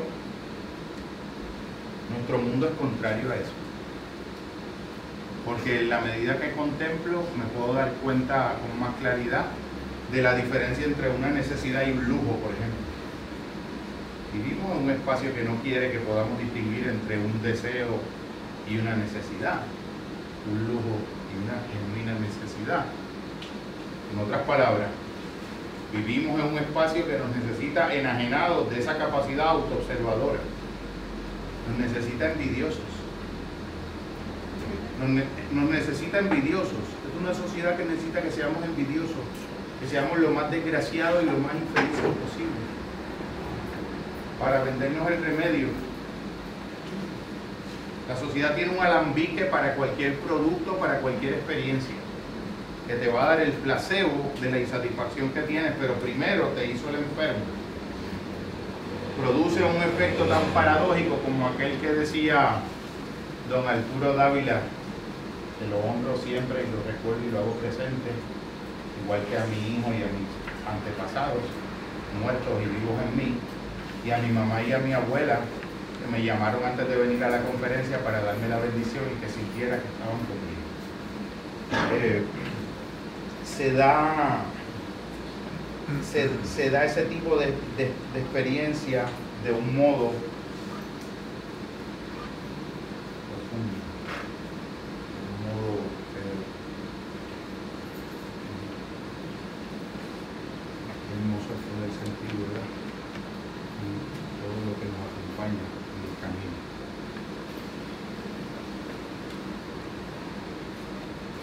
Esta idea del bien, eh, yo tengo eh, algunos puntos adicionales que quiero eh, compartirles. Son diferentes teóricos y diferentes ideas. Me parece que son importantes que, la- que podamos reflexionar sobre ellas en un sentido básico y se las lleven por dentro. La primera es el modelo de Lawrence Kohlberg, eh, de la cognición moral. Y lo que, si yo lo fuese a resumir, es como decir que tú puedes tener acciones de bondad por diferentes razones. Y hay unas razones que son menos evolucionadas que otras. La primera razón por la que uno puede tener un acto correcto es por un, eh, una búsqueda de un premio. Es la razón más primitiva de todas. El placer como motivador de la idea del bien o del mal. La segunda, que es la segunda menos primitiva, igual, eh, el miedo al castigo. Es esta idea, soy bueno para ir al cielo o para no ir al infierno, que de algún modo es lo mismo, o soy bueno, como decía Eric, por razones eh, pseudo bondadosas, eh, para poder parecer bueno, como una especie de máscara, o sea, no me puedo enojar. Es una idea que de algún modo eh, yo creo que incluso los psicoterapeutas nos tenemos que, la tenemos que eh, de algún modo asumir. Yo tengo las seis emociones básicas que tienen los sistemas nerviosos de todo el mundo. Tengo el coraje, tengo el miedo, tengo la ira, tengo la estupefacción, tengo el asco, tengo la alegría. O sea, soy susceptible de que me suceda todo lo que le puede suceder a todo el mundo. El otro elemento para poder distinguir la idea de bien o de mal sería cuando nosotros estamos aprisionados o secuestrados por una idea de bien que es la de nuestra familia. Esas son las condiciones que hacen que sigamos en el mismo partido político porque fue el de nuestro papá y de nuestro abuelo, la misma religión porque fue la de nuestros antepasados, y se nos hace difícil pensar lo distinto. La segunda es la de nuestra comunidad, la de nuestra comunidad a nivel social. Recuerdo yo cuando lo del 11 de septiembre, 2005 fue, 11 de septiembre de 2001, el autor, un autor orientalista, Edward Said, hizo la pregunta que nadie ha contestado. Y fue la siguiente, nosotros nos hemos pasado toda la, todo, todo el tiempo después de ese bombardeo preguntándonos o, puntualizando cómo nosotros vemos a los musulmanes, pero nunca nos hemos hecho la pregunta al revés de cómo ellos nos están viendo a nosotros. La información más jugosa para entender cuál es el contexto que hace que esto sea posible, la vas a poder derivar de hacerte la segunda pregunta y no la primera. Siempre es cómo los vemos, pero cómo nos ven ellos a nosotros. ¿Y basado en qué fundamento? ¿Usted cree desde una perspectiva sana y no por justificar ningún acto de violencia? ¿Usted cree que alguien de la noche a la mañana se levanta un día y se pone una dinamita en el cuerpo y va con una alegría como si fuera un día de playa a explotar con un edificio? ¿Usted cree que detrás de eso no hay una historia? Hay uno de los casos donde no ocurrió que ese niño, eh, que después es adulto y fue un, hizo como uno de los atentados, recordó que el comienzo de la historia mental que lo condujo a tener ese acto fue la primera vez en que hubo un bombardeo en su, en su pueblo y murieron todos sus familiares y lo que vio, el único metal que vio cuando iba corriendo fue el fragmento de una bomba y lo que vio fue US. Él no sabía lo que era US. Cinco años. Su papá hecho canto. Su abuelo muerto. La madre que lo amamantó hecha pedazos y desmembrada. Y él corriendo por su vida y vio un pedacito de metal que decía US. Como el Usmail de, de Pedro Juan Soto, papá de Carlos Soto arriba. Por ahí comenzó ese camino. ¿Por qué estoy diciendo esto? Lo estoy diciendo por otra reflexión del mal que nos lleva a Philip Zimbardo, el autor del efecto Lucifer y de las investigaciones que tratan de responder una pregunta aparentemente sencilla, pero altamente compleja, que es ¿por qué la gente buena se hace mala? ¿Por qué la gente buena se hace mala? Y la investigación surgió, aparte de, de unos experimentos que hizo como reproduciendo una prisión en el sótano de un programa graduado de la Universidad de Stanford en el año creo que 71, eh, habían reproducido todos los roles de la vida en una prisión y a las tres o cuatro semanas ya todos tenían rasgos antisociales y de personalidad del eje 2. El carcelero era sádico, o sea, a las tres semanas se le olvidó que era una obra de teatro, que era una representación vivencial. Ya había asimilado el rol y lo había constituido como parte de su autoconcepto.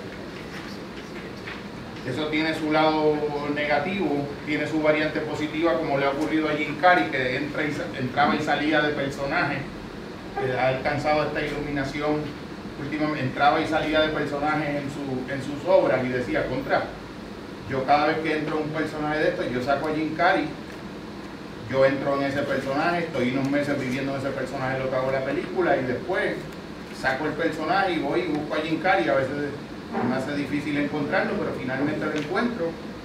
Pero cada vez que voy a hacer una película nueva se me hace fácil sacar a Jim Carrey y insertar el personaje. Entonces, ¿quién es Jim Carrey? Esa es la pregunta que él se está haciendo ahora. En, ese. Entonces, ¿quién es Jim Carrey? ¿Quién encuentra? ¿ok? Cuando regresa. Y entonces lo que se ha contestado es Jim Carrey es un personaje igual que todos los otros personajes que yo he representado en cada película que que de algún modo es una persona en el sentido griego, una máscara, es una identidad impostada, que tú, pues es la identidad que tú te crees. pero de algún modo es como cuando Alan Watts decía un ego encapsulado en la piel, me siento como algo que es pequeño. Lo de Philip Zimbardo llega por lo siguiente y es la idea del bien y del mal. Cuando se da el caso de la invasión a Kuwait, creo que fue, o en Irak, hubo el caso aquel de Abu Ghraib, que era una cárcel que habían este, hecho de prisioneros de guerra musulmanes, un grupo de americanos que hicieron tortura y hubo violaciones grasas a los derechos humanos. Pues Philip Zimbardo, que había sido este estudioso del mal 20 25 años antes, 25 años después, el Departamento de la Defensa lo, lo comisiona para ir a hacer el psychological profiling, los estudios psiquiátricos de estos individuos y encontró que eran individuos buenos. En su historial habían sido niños escucha, Legión de América, iban a la iglesia los domingos, no tenían una multa de tránsito, no bebían alcohol, no fumaban, se habían casado virgen. Todo el ideal ese americano de los años 50, toda esa hipocresía. Y tan pronto estuvieron en un lugar foráneo y se dieron las condiciones que le fueron propiciatorias, fueron capaces de la brutalidad humana y de la transgresión a la dignidad del otro ser humano como cualquier sádico de oficio. Y cuando regresaron, siguieron siendo en ese otro mundo alterno esos ciudadanos ejemplares. Él llega a la idea de que de algún modo la ética del individuo es mucho más situacional de lo que el individuo piensa y que muchas de las cosas que uno pensaría cuando le sorprende ver a otro haciendo un acto incorrecto, que uno no sería capaz de hacerla, si las circunstancias se dieran y fueran propiciatorios, uno sería proclive también a realizarlo. Pero bien que, que veían al otro, al lo que fuera, como menos, como un animal, como igual Bueno, obviamente siempre hay un circuito que, que se llama estereotipación, prejuicio y discrimen. Yo primero te construyo una caricatura de ti mismo, después te demonizo y finalmente entonces te destruyo. Pero eso es lo mismo que hasta los otros días hacíamos con los homosexuales, con el que quería tener una ética sexual distinta, con el que tenía una religión distinta, con todo lo distinto siempre hemos hecho lo mismo. Lo demonizamos. Estaba por cotejar algo que había comentado el Papa o algo que había visto en Facebook, que me gustaría como revisarlo en esa dirección, es que lo distinto nos aterra, lo queremos estereotipar y de algún modo cuando lo podemos estereotipar y lo despojamos de su identidad singular, lo podemos destruir. Lo podemos, pero eso es un proceso, la psicología social ha estudiado minuciosamente la deconstrucción y deformación del otro, que tiene que ocurrir por adelantado en el psiquismo del que va a ser capaz de, entonces de destruirlo. Pero entonces, ¿qué es lo que sí? ¿Qué es lo que sería el planteamiento? Yo creo que sería que de algún modo a nosotros nos aterra y nos escandaliza cuando vemos toda la gente que fueron soldados alemanes en la Segunda Guerra Mundial, pero lo que Simbaldo nos está diciendo es que si nosotros, esas hubiesen sido nuestras circunstancias y nosotros hubiésemos estado allí, también muy probablemente hubiésemos, sido uno de esos soldados alemanes. Eso es tremendamente revelador, Eric. No, bien, corto, porque habíamos dicho era una- este, sin embargo, puntualiza algo que me parece que tú lo estás trayendo, pero quiero hacer esta acotación. Sin embargo, plantea que Lucifer, el mal, es tan solo la búsqueda del poder. Cuando el juego del poder, que cuando era, estábamos en la selva, era pues imponerlo sobre la bestia, sobre la- el clima, pero cuando estamos aquí, es vacilar a un jefe, es decir una mentira, es imponernos. Y ahí es que sale lo peor o lo mejor nuestro. Por eso es que Lucifer y, y Dios está en nosotros cuando buscamos el poder. En la pareja hay mucho de ese juego de poder. Y nos puede sacar lo peor, sacar mejor, y ahí es la conciencia. Yo voy a, realizar yo voy a realizar unas eh, observaciones y acotaciones penúltimas, voy a decir, eh, para después compartir una, reflexión que vamos a compartir y finalmente tener la experiencia del, del- cierre. Eh, de las fundamentales del compartir de hoy es que no es posible emprender el camino de la construcción de la bondad sin alcanzar a entender en el fondo la estructura del mal. Son elementos que se tienen que dar en un discernimiento continuo para poder seguir de algún modo evolucionando. Y lo que decía Vilma, que de algún modo el que uno haya trascendido en una etapa un reto, no quiere decir que en un nivel nuevo hay otras luces y otras sombras en ese nivel nuevo. Que, va, que tiene como lo que le llaman, y discúlpenme el término que hoy es viernes y es como de domingo, homología estructural. Es que te va a dar como una sensación de un déjà vu. Es- Este truco, este tipo de tentación, esto ya me había ocurrido. Y tú empiezas a presentir que es un nivel más sofisticado de la misma trampa del ego. Vuelves a tener una sombra más refinada y una zona gris más sutil que integral y entonces continúas un proceso que probablemente no termine nunca, que probablemente nos lleve a las estrellas y, y más allá de ellas. Eh, también una, una pequeña eh, imagen que me llamó mucho la atención siempre, que es el, el autor Evagrio Póntico, es un hombre que fue en el principio del cristianismo uno de los primeros llamados padres del desierto.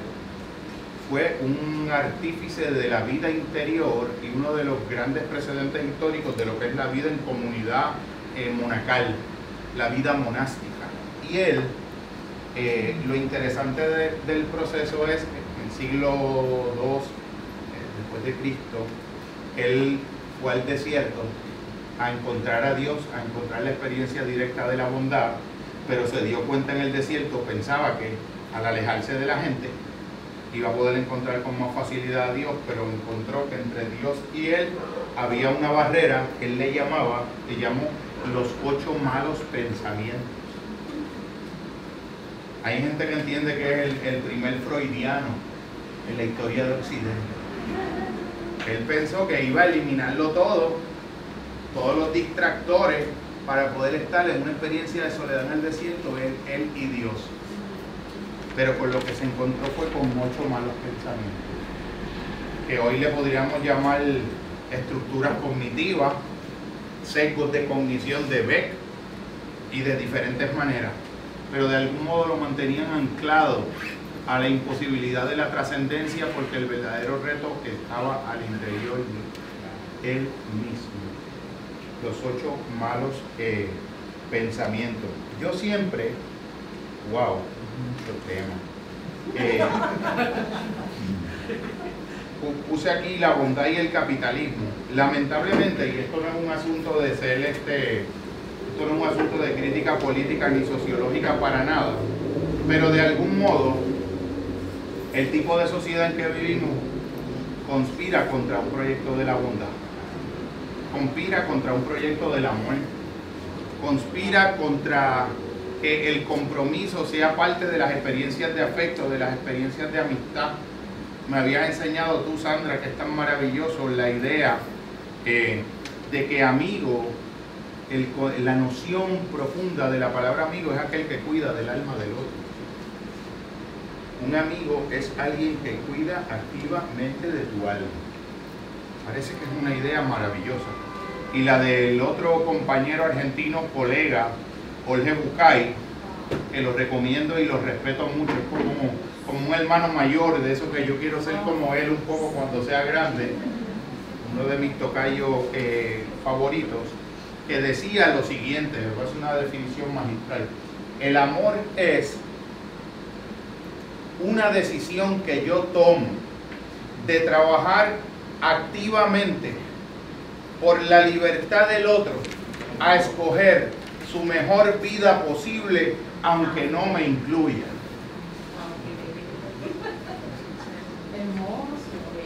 Es un estándar que Eriza la piel, sí, yo la tengo erizada. Para, para Una decisión que yo tomo de trabajar activamente por la libertad del otro para escoger su mejor vida posible, aunque no me incluya. Eso es un, un salto cuántico en el desprendimiento y en el altruismo de la bondad. Yo creo que ese, eso es un punto donde el amor y la bondad convergen, donde la bondad es como una especie de, de vasija contenedora del agua, de una fuerza que es el amor que mueve la propia bondad y crea este tipo de, de desprendimiento, de generosidad, de altruismo hacia el otro. Por supuesto que la persona está incluida. Yo estoy incluido en mi mejor bienestar de mi propio proyecto de vida. Ves que no es excluyente, lo que pasa es que tiene una generosidad que no lo, no lo determina de un modo cerrado a las paredes de una definición cerrada de pareja, sino de evolución humana. La evolución de todas las partes es un interés que tiene que ir por encima de la preservación de una estructura que puede en un momento dado atentar contra eso. Esa estructura es preservable en la medida en que todas las partes estén coevolucionando juntas hacia su mejor bien posible. Fíjate que dice, aunque no me incluya. No quiere decir que no lo incluya. Ojalá me incluya, porque su evolución retroalimente la mía y la mía retroalimente la mía. Ojalá me incluya. Incluir final y ojalá. Ese, ese se lo tengo que añadir yo. Ese se lo tengo que añadir yo. Una postdata, una Eh. Tu pareja es tu maestro. Un, Tú dices, dos, dos comentarios, eh, tres comentarios adicionales. Uno es, eh, les recomiendo que puedan ver en el, la- en el portal de Netflix una, un documental que se llama The Dishonesty Project. Dishonesty Project, el proyecto de deshonestidad. Es un estudio, Daniel Larieli, es un psicólogo especialista en Behavioral Economics, que lo que estudia es cómo los seres humanos conciliamos una contradicción esencial que es satisfacer por un lado la necesidad de tener un concepto bondadoso y positivo, enjundioso de nosotros mismos, con la, con la contradicción que implica vernos en muchas situaciones donde elegir actuar egoístamente nos va a dar a corto plazo una ventaja sobre actuar altruistamente. Y queremos las dos cosas. Queremos actuar como un egoísta para nuestra ventaja, pero seguirnos sintiendo que somos buenos. Y creamos lo que él le llama un fudge factor, una zona intermedia de racionalizaciones que él las estudió, que le permiten a las personas poder hacer las dos cosas a la misma vez. No ser bueno en mis actos, pero razonándomelo de tal manera que yo pueda sentirme que sigo siendo honesto y bueno. Una investigación que la recomiendo. Un gran, gran, gran estudio. También quería decir que en la historia de la literatura hay una hay unos precedentes en una afirmación que hizo el gran escritor, también tocayo maravilloso, también argentino, Jorge Luis Borges, amado y adorado de todos, que decía que en la historia de la literatura una constante en todas las literaturas del mundo es que el ser humano ha sido más genial y más minucioso y más detallado en describir los infiernos que en describir los paraísos. El ser humano de, incluye, va la Divina Comedia, va al Fausto, va toda la literatura universal, las sagas irlandesas, los poemas nórdicos, el Popol el Chilán Balán, en todos. La descripción de los estados infernales, el bardo todo, el tibetano, la descripción de los estados infernales es mucho más eh, minuciosa y detallada, más gráfica que la descripción del paraíso. Entonces me pregunto yo, eran una, Borges se limitaba a hacer la descripción de constatar ese hecho como especialista de la literatura universal. ¿No será, es una pregunta que yo le hubiese hecho a Borges, Borges, saliéndonos un poco del especialismo de la literatura y entrando más en un elemento existencial del hombre, eso, eso no será así tan incontrovertiblemente en todas las literaturas del mundo, porque una bondad auténtica es mucho más difícil de discernir, de entender, de alcanzar, de manifestar, de encarnar como proyecto que un camino del mal. Ser capaz de describir estados inefables de integración del ser es una tentativa que aún en el lenguaje literario hacer la, la descripción gráfica y plástica de esa experiencia de trascendencia, de luminosidad, en fin, es mucho más difícil y es un reto que el ser humano eh, se le hace eh, prácticamente, pues es como una especie de mito de Sísifo. Estás levantando una piedra que siempre hay un riesgo de que vuelva a caer y de que tengas que volver a levantarla. Es una pregunta que la dejo en, la dejo en el aire. Eh, también siempre regresar al libro de Job me parece que es como un, referente transversal de lo universal en cualquier reflexión del bien y del mal, pero sobre todo en la capacidad humana de aún en la peor de las circunstancias dar una respuesta expansiva ante la presencia paradójica y retante de la injusticia inmerecida. Cuando yo, esa pregunta que Philip Zimbardo, y lo ato a Job, eh, se contestó a su investigación, yo quise hacer mi versión criolla para una clase graduada de esa investigación y entonces me fui a la entrada de algunos Walgreens al lado de la joven del Salvation Army, casi siempre hay una joven del Salvation Army, y entonces yo al otro lado. Es decir, yo no voy a pedir, sino que voy a preguntar. Y yo le hice la misma pregunta, porque la gente buena es así. Hicimos todo aquello, la saturación conceptual, dividido en categorías, y la, el, el elemento que más persistentemente transversó todas las narrativas era que la gente buena se hace mala porque se cansan de ver en la vida que el que lo hace mal le salga bien, el que lo hace bien le salga mal. Quiere decir que cuando la vida te da unas experiencias que te rompen tu sentido cósmico de lo justo, te rompen tu sentido de que hay algo intrínseco en la vida que no garantiza un efecto de justicia, se abre una herida en el ser cuando se pierde esa inocencia que te hace mucho más proclive al mal. Esa fue la herida que Job pudo de algún modo integrar como una sombra y trascender en un elemento de autorrealización.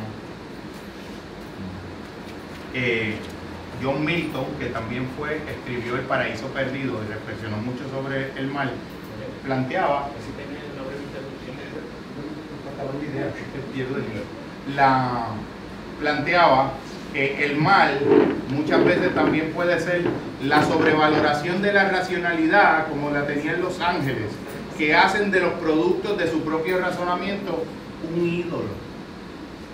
Quiere decir, como decía Francisco de Goya, el sueño de la razón eh, produce eh, monstruos. Yo quería también eh, el,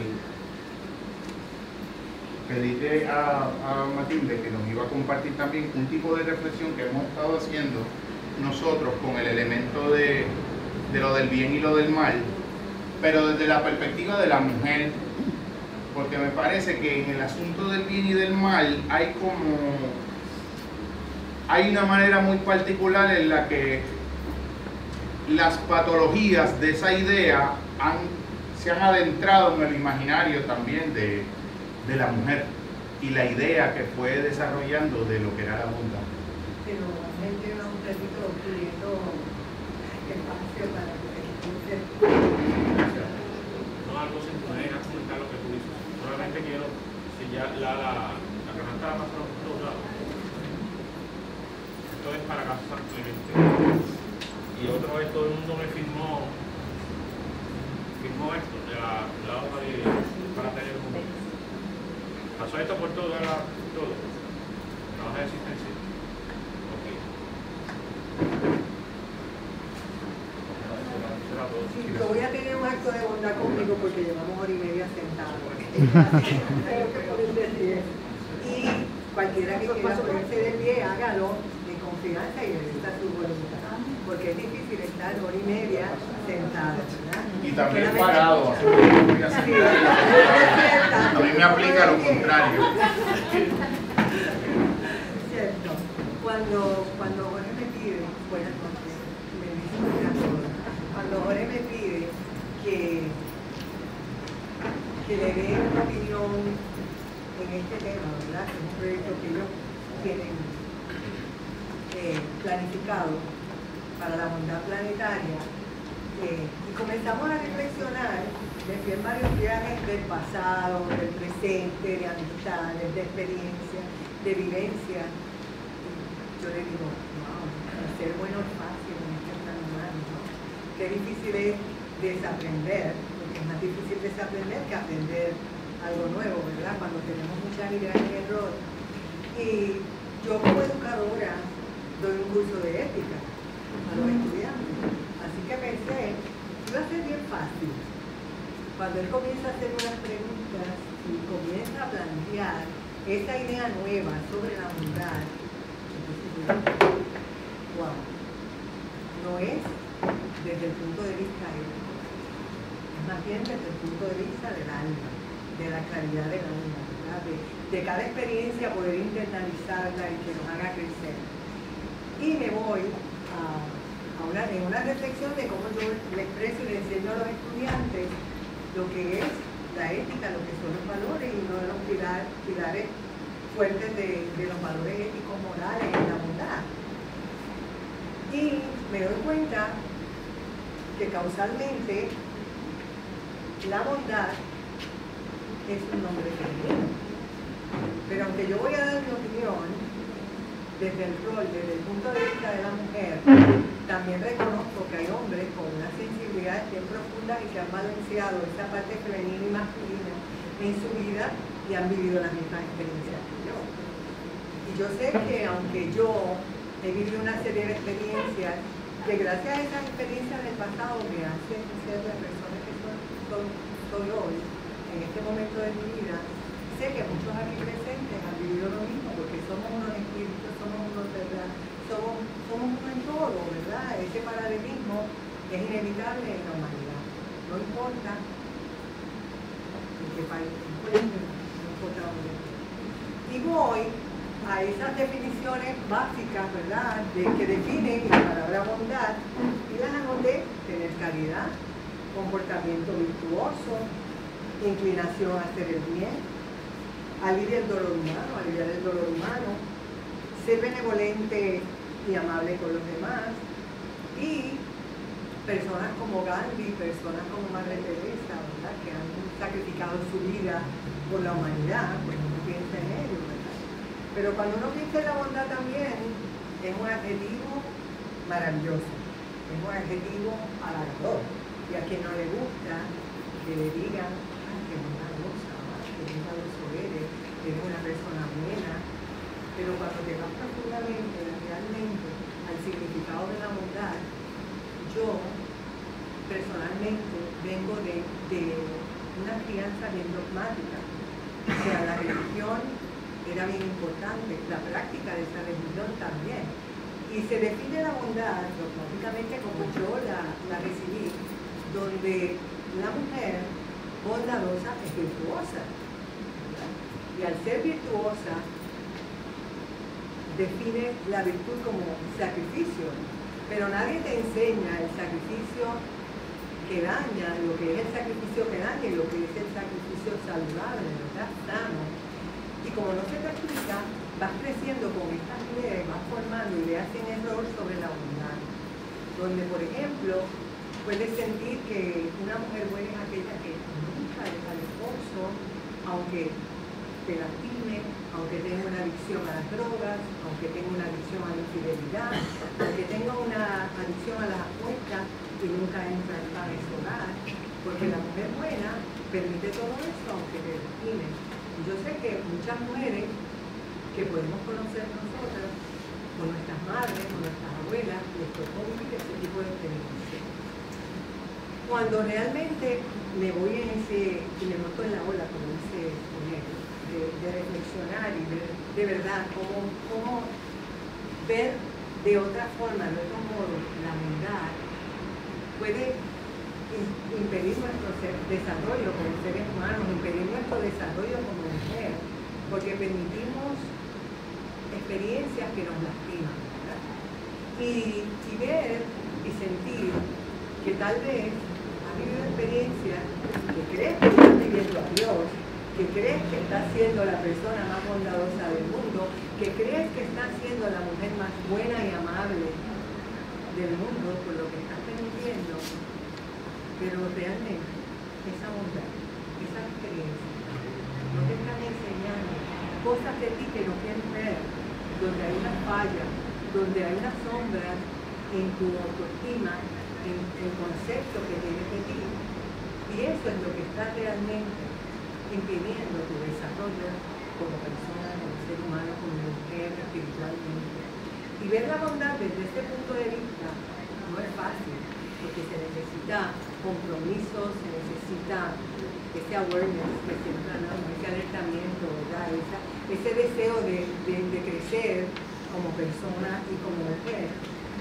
Y yo, que recibí esa crianza tan dogmática, pues me fui a esas experiencias y aunque yo sé que aquí, en este viaje de la bondad que Jorge nos ha traído esta noche, muchos tal vez nos hemos movido a un montón de experiencias que hemos tenido y donde hemos tomado decisiones, pero provocadas por esa idea de la bondad con ideas en error, ¿verdad? Porque hemos crecido viendo la bondad desde otro punto de vista. Y a mí me ha sucedido como mujer, sucedido muchas experiencias de mis propias hijas, aún dándole otro tipo de experiencia, otro tipo de crianza. Porque tal vez una suegra, cuando se entera que van a dejar a su hijo, que se van a separar porque hay unas situaciones que lastiman a esa esposa, te dice, no, no, equivocada. Realmente, buena, vas a ayudarlo a salir de este problema de hijo. Vas a ayudarlo a salir de este problema de infidelidad. O te dicen y te hacen sentir culpable. Ah, tal vez tú provocaste esto, porque te dedicaste mucho a los hijos y dejaste de ser mujer y se nos responsabiliza a quien es. Así que este punto, esta, esta idea de la bondad, ¿verdad? No es nada fácil, porque nosotros podemos ser buenos, podemos ver el sacrificio y sentir el sacrificio como lo sintió Madre Teresa, ¿verdad? No la vamos o sea, Madre Teresa es Madre Teresa, Gandhi es Gandhi, pero nosotras como mujeres no podemos realmente, y eso me refiero al dinero masculino también, nunca sacrificar nuestro autoconcepto, nunca sacrificar. La idea de la bondad en vista desde el error no puedes sacrificar tu autoestima, no puedes sacrificar tu de- derecho a decidir, tu derecho a poner límites, jamás, jamás. Y entender también que, que la bondad la necesitamos. La vista nos ha hecho distorsionar un montón de cosas en nuestras mentes y lo vemos en nuestra sociedad hoy en día. Realmente lo que dijo Jorge y lo que yo él también, en un momento dado, la bondad para salir de este mundo en el que estamos, de esta sombra en la que está nuestro país y vemos el reflejo también en, el planeta, no solamente acá, en nuestro Rico amado. Así que en esta, en esta parte de, de la bondad, realmente, y para finalizar, porque sé que estamos eh, un poquito cansados, eh, y es algo que precisamente hoy todavía estaba envuelta en un viaje, montada en esa ola de la bondad. Porque cuando tratas de ver estos conceptos desde, desde el alma, y cómo puedo nutrir mi alma para ser mejor persona, para ser mejor mujer cada día, para ser mejor hija, para ser mejor hermana, para ser mejor madre, pues tienes que tener un compromiso, ¿verdad? Y, y ejercer tu voluntad. No es fácil poder uno hacer un balance entre este plano humano, entre el plano divino, que es el espiritual, porque estamos en lucha, es como él dice, termina esta lucha, termina este proceso y comienza el siguiente. Y solamente esa fuerza a nivel de espíritu es la que te va a ayudar a poder aceptar la lucha desde otra actitud, con otro punto de vista. Y yo que compartir con ustedes que la idea de la bondad puede entenderse de otro modo. Ya yo la entiendo como el propósito que tiene el propósito que tiene Jorge, ah, de la bondad planetaria, como mujer, como, como ser humano. Porque hay sacrificios que ennoblecen, que ennoblecen el alma. Pero nunca, nunca podemos permitir que la bondad pueda convertir una relación en una relación de poder. Porque si esa relación se convierte en una relación de poder, la base de, de esa relación son las sombras. No hay otra relación. Gracias.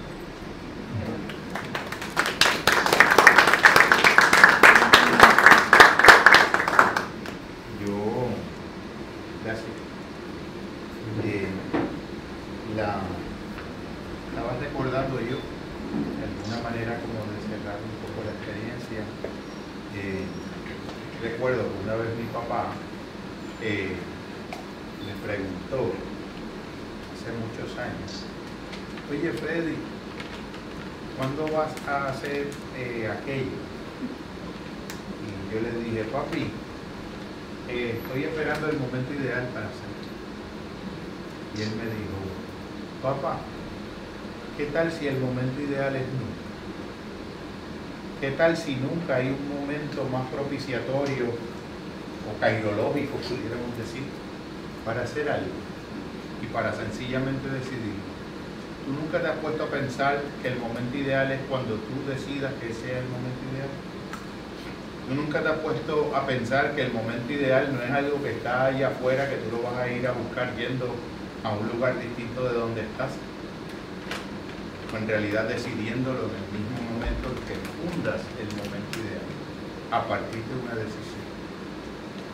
Recuerdo una vecina muy querida que estuvo como 15 años esperando el momento ideal para dejar al marido y argumentaba que tenía como unas razones económicas para no para no dejarlo. Y eh, cuando se hizo huérfana su madre le heredó una fortuna de 5 millones de dólares y después de haber recibido la fortuna se tomó 7 años más en poder eh, tomar la decisión. Aquello que pensaba que era la razón, era el pretexto, porque no había sido nunca el momento ideal. El momento ideal en el fondo es una decisión, y eso nos lo ha enseñado profundamente, es la huella del existencialismo en nosotros. Una decisión hace la diferencia entre lo bueno y lo malo. Una decisión hace la diferencia entre un nuevo comienzo o la continuidad de lo mismo. Eh, les agradezco la experiencia eh, esta, este compartir ha sido más como una, como una provocación porque es un tema cuasi infinito.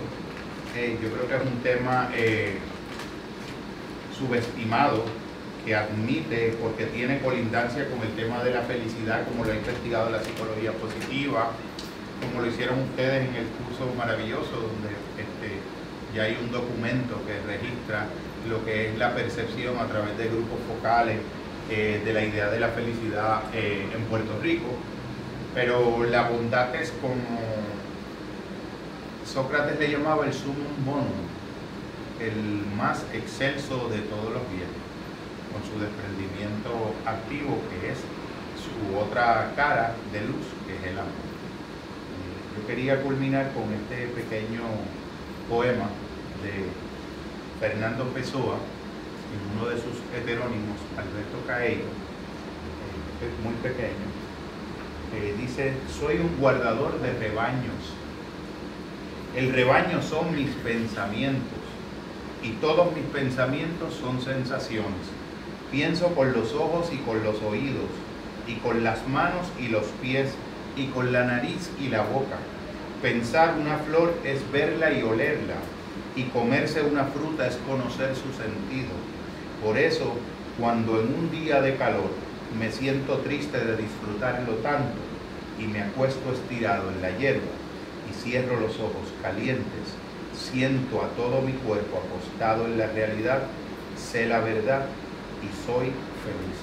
Mi mejor deseo es que seamos cada uno en la medida de nuestras posibilidades los mejores guardadores de ese rebaño maravilloso de extensa pradera que son nuestros propios pensamientos, el lugar y el centro donde se decide finalmente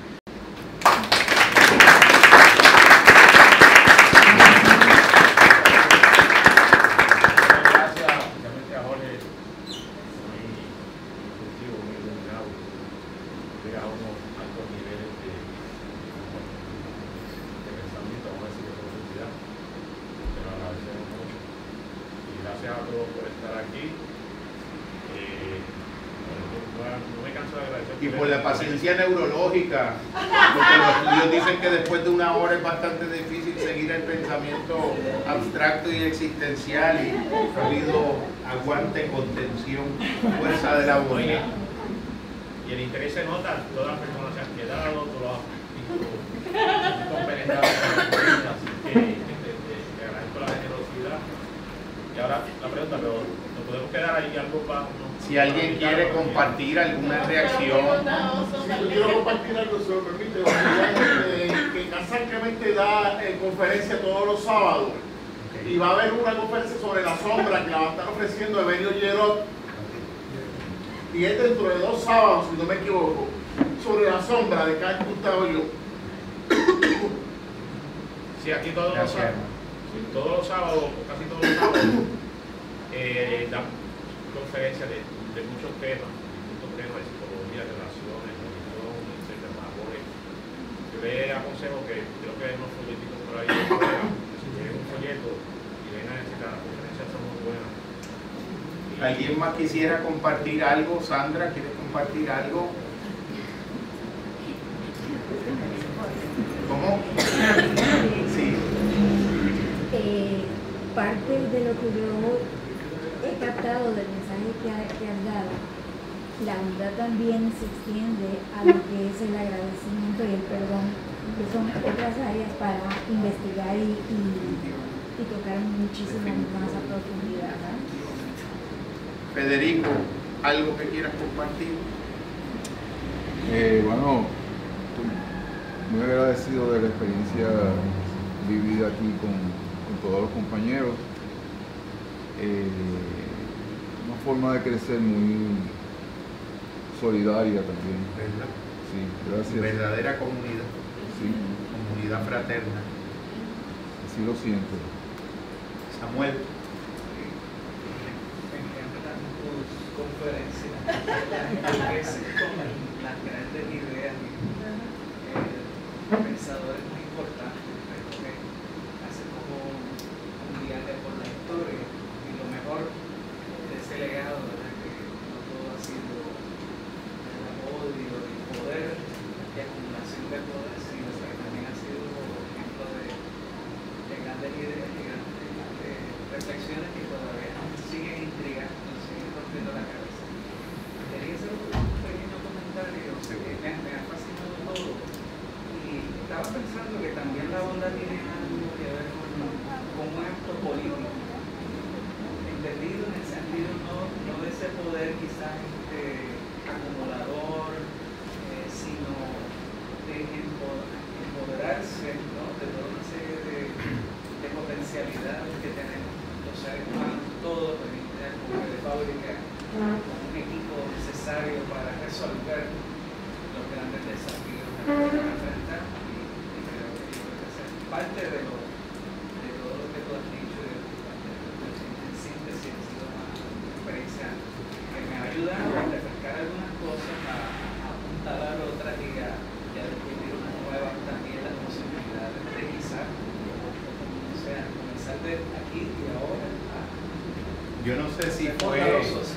yo no sé si fue, por lo menos José Ignacio Martín Baró, cuando vino a la universidad en el año 88, siempre decía que un psicólogo que no reconozca eh, la lucha de clases y cómo las ideologías de clases operan dentro de las dinámicas de una sociedad, un psicólogo enajenado. Y en, el- en la teología de la liberación se planteaba, no sé si era Gustavo Gutiérrez, el peruano, o Pedro Casaldáliga, Pero la, idea en consenso era, la tenía Tulio Parrilla también,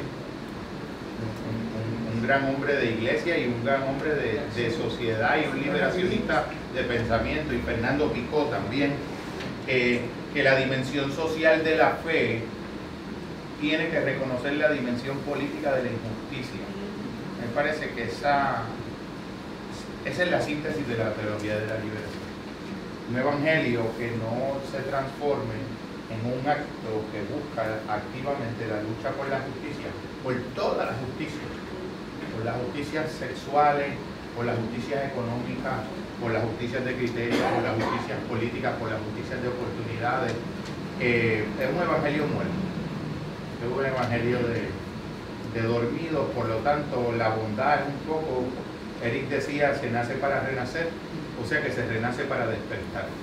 La bondad es un despertar de la conciencia. Eh, ¿Alguien, Camaris, querés compartir algo? Me encanta la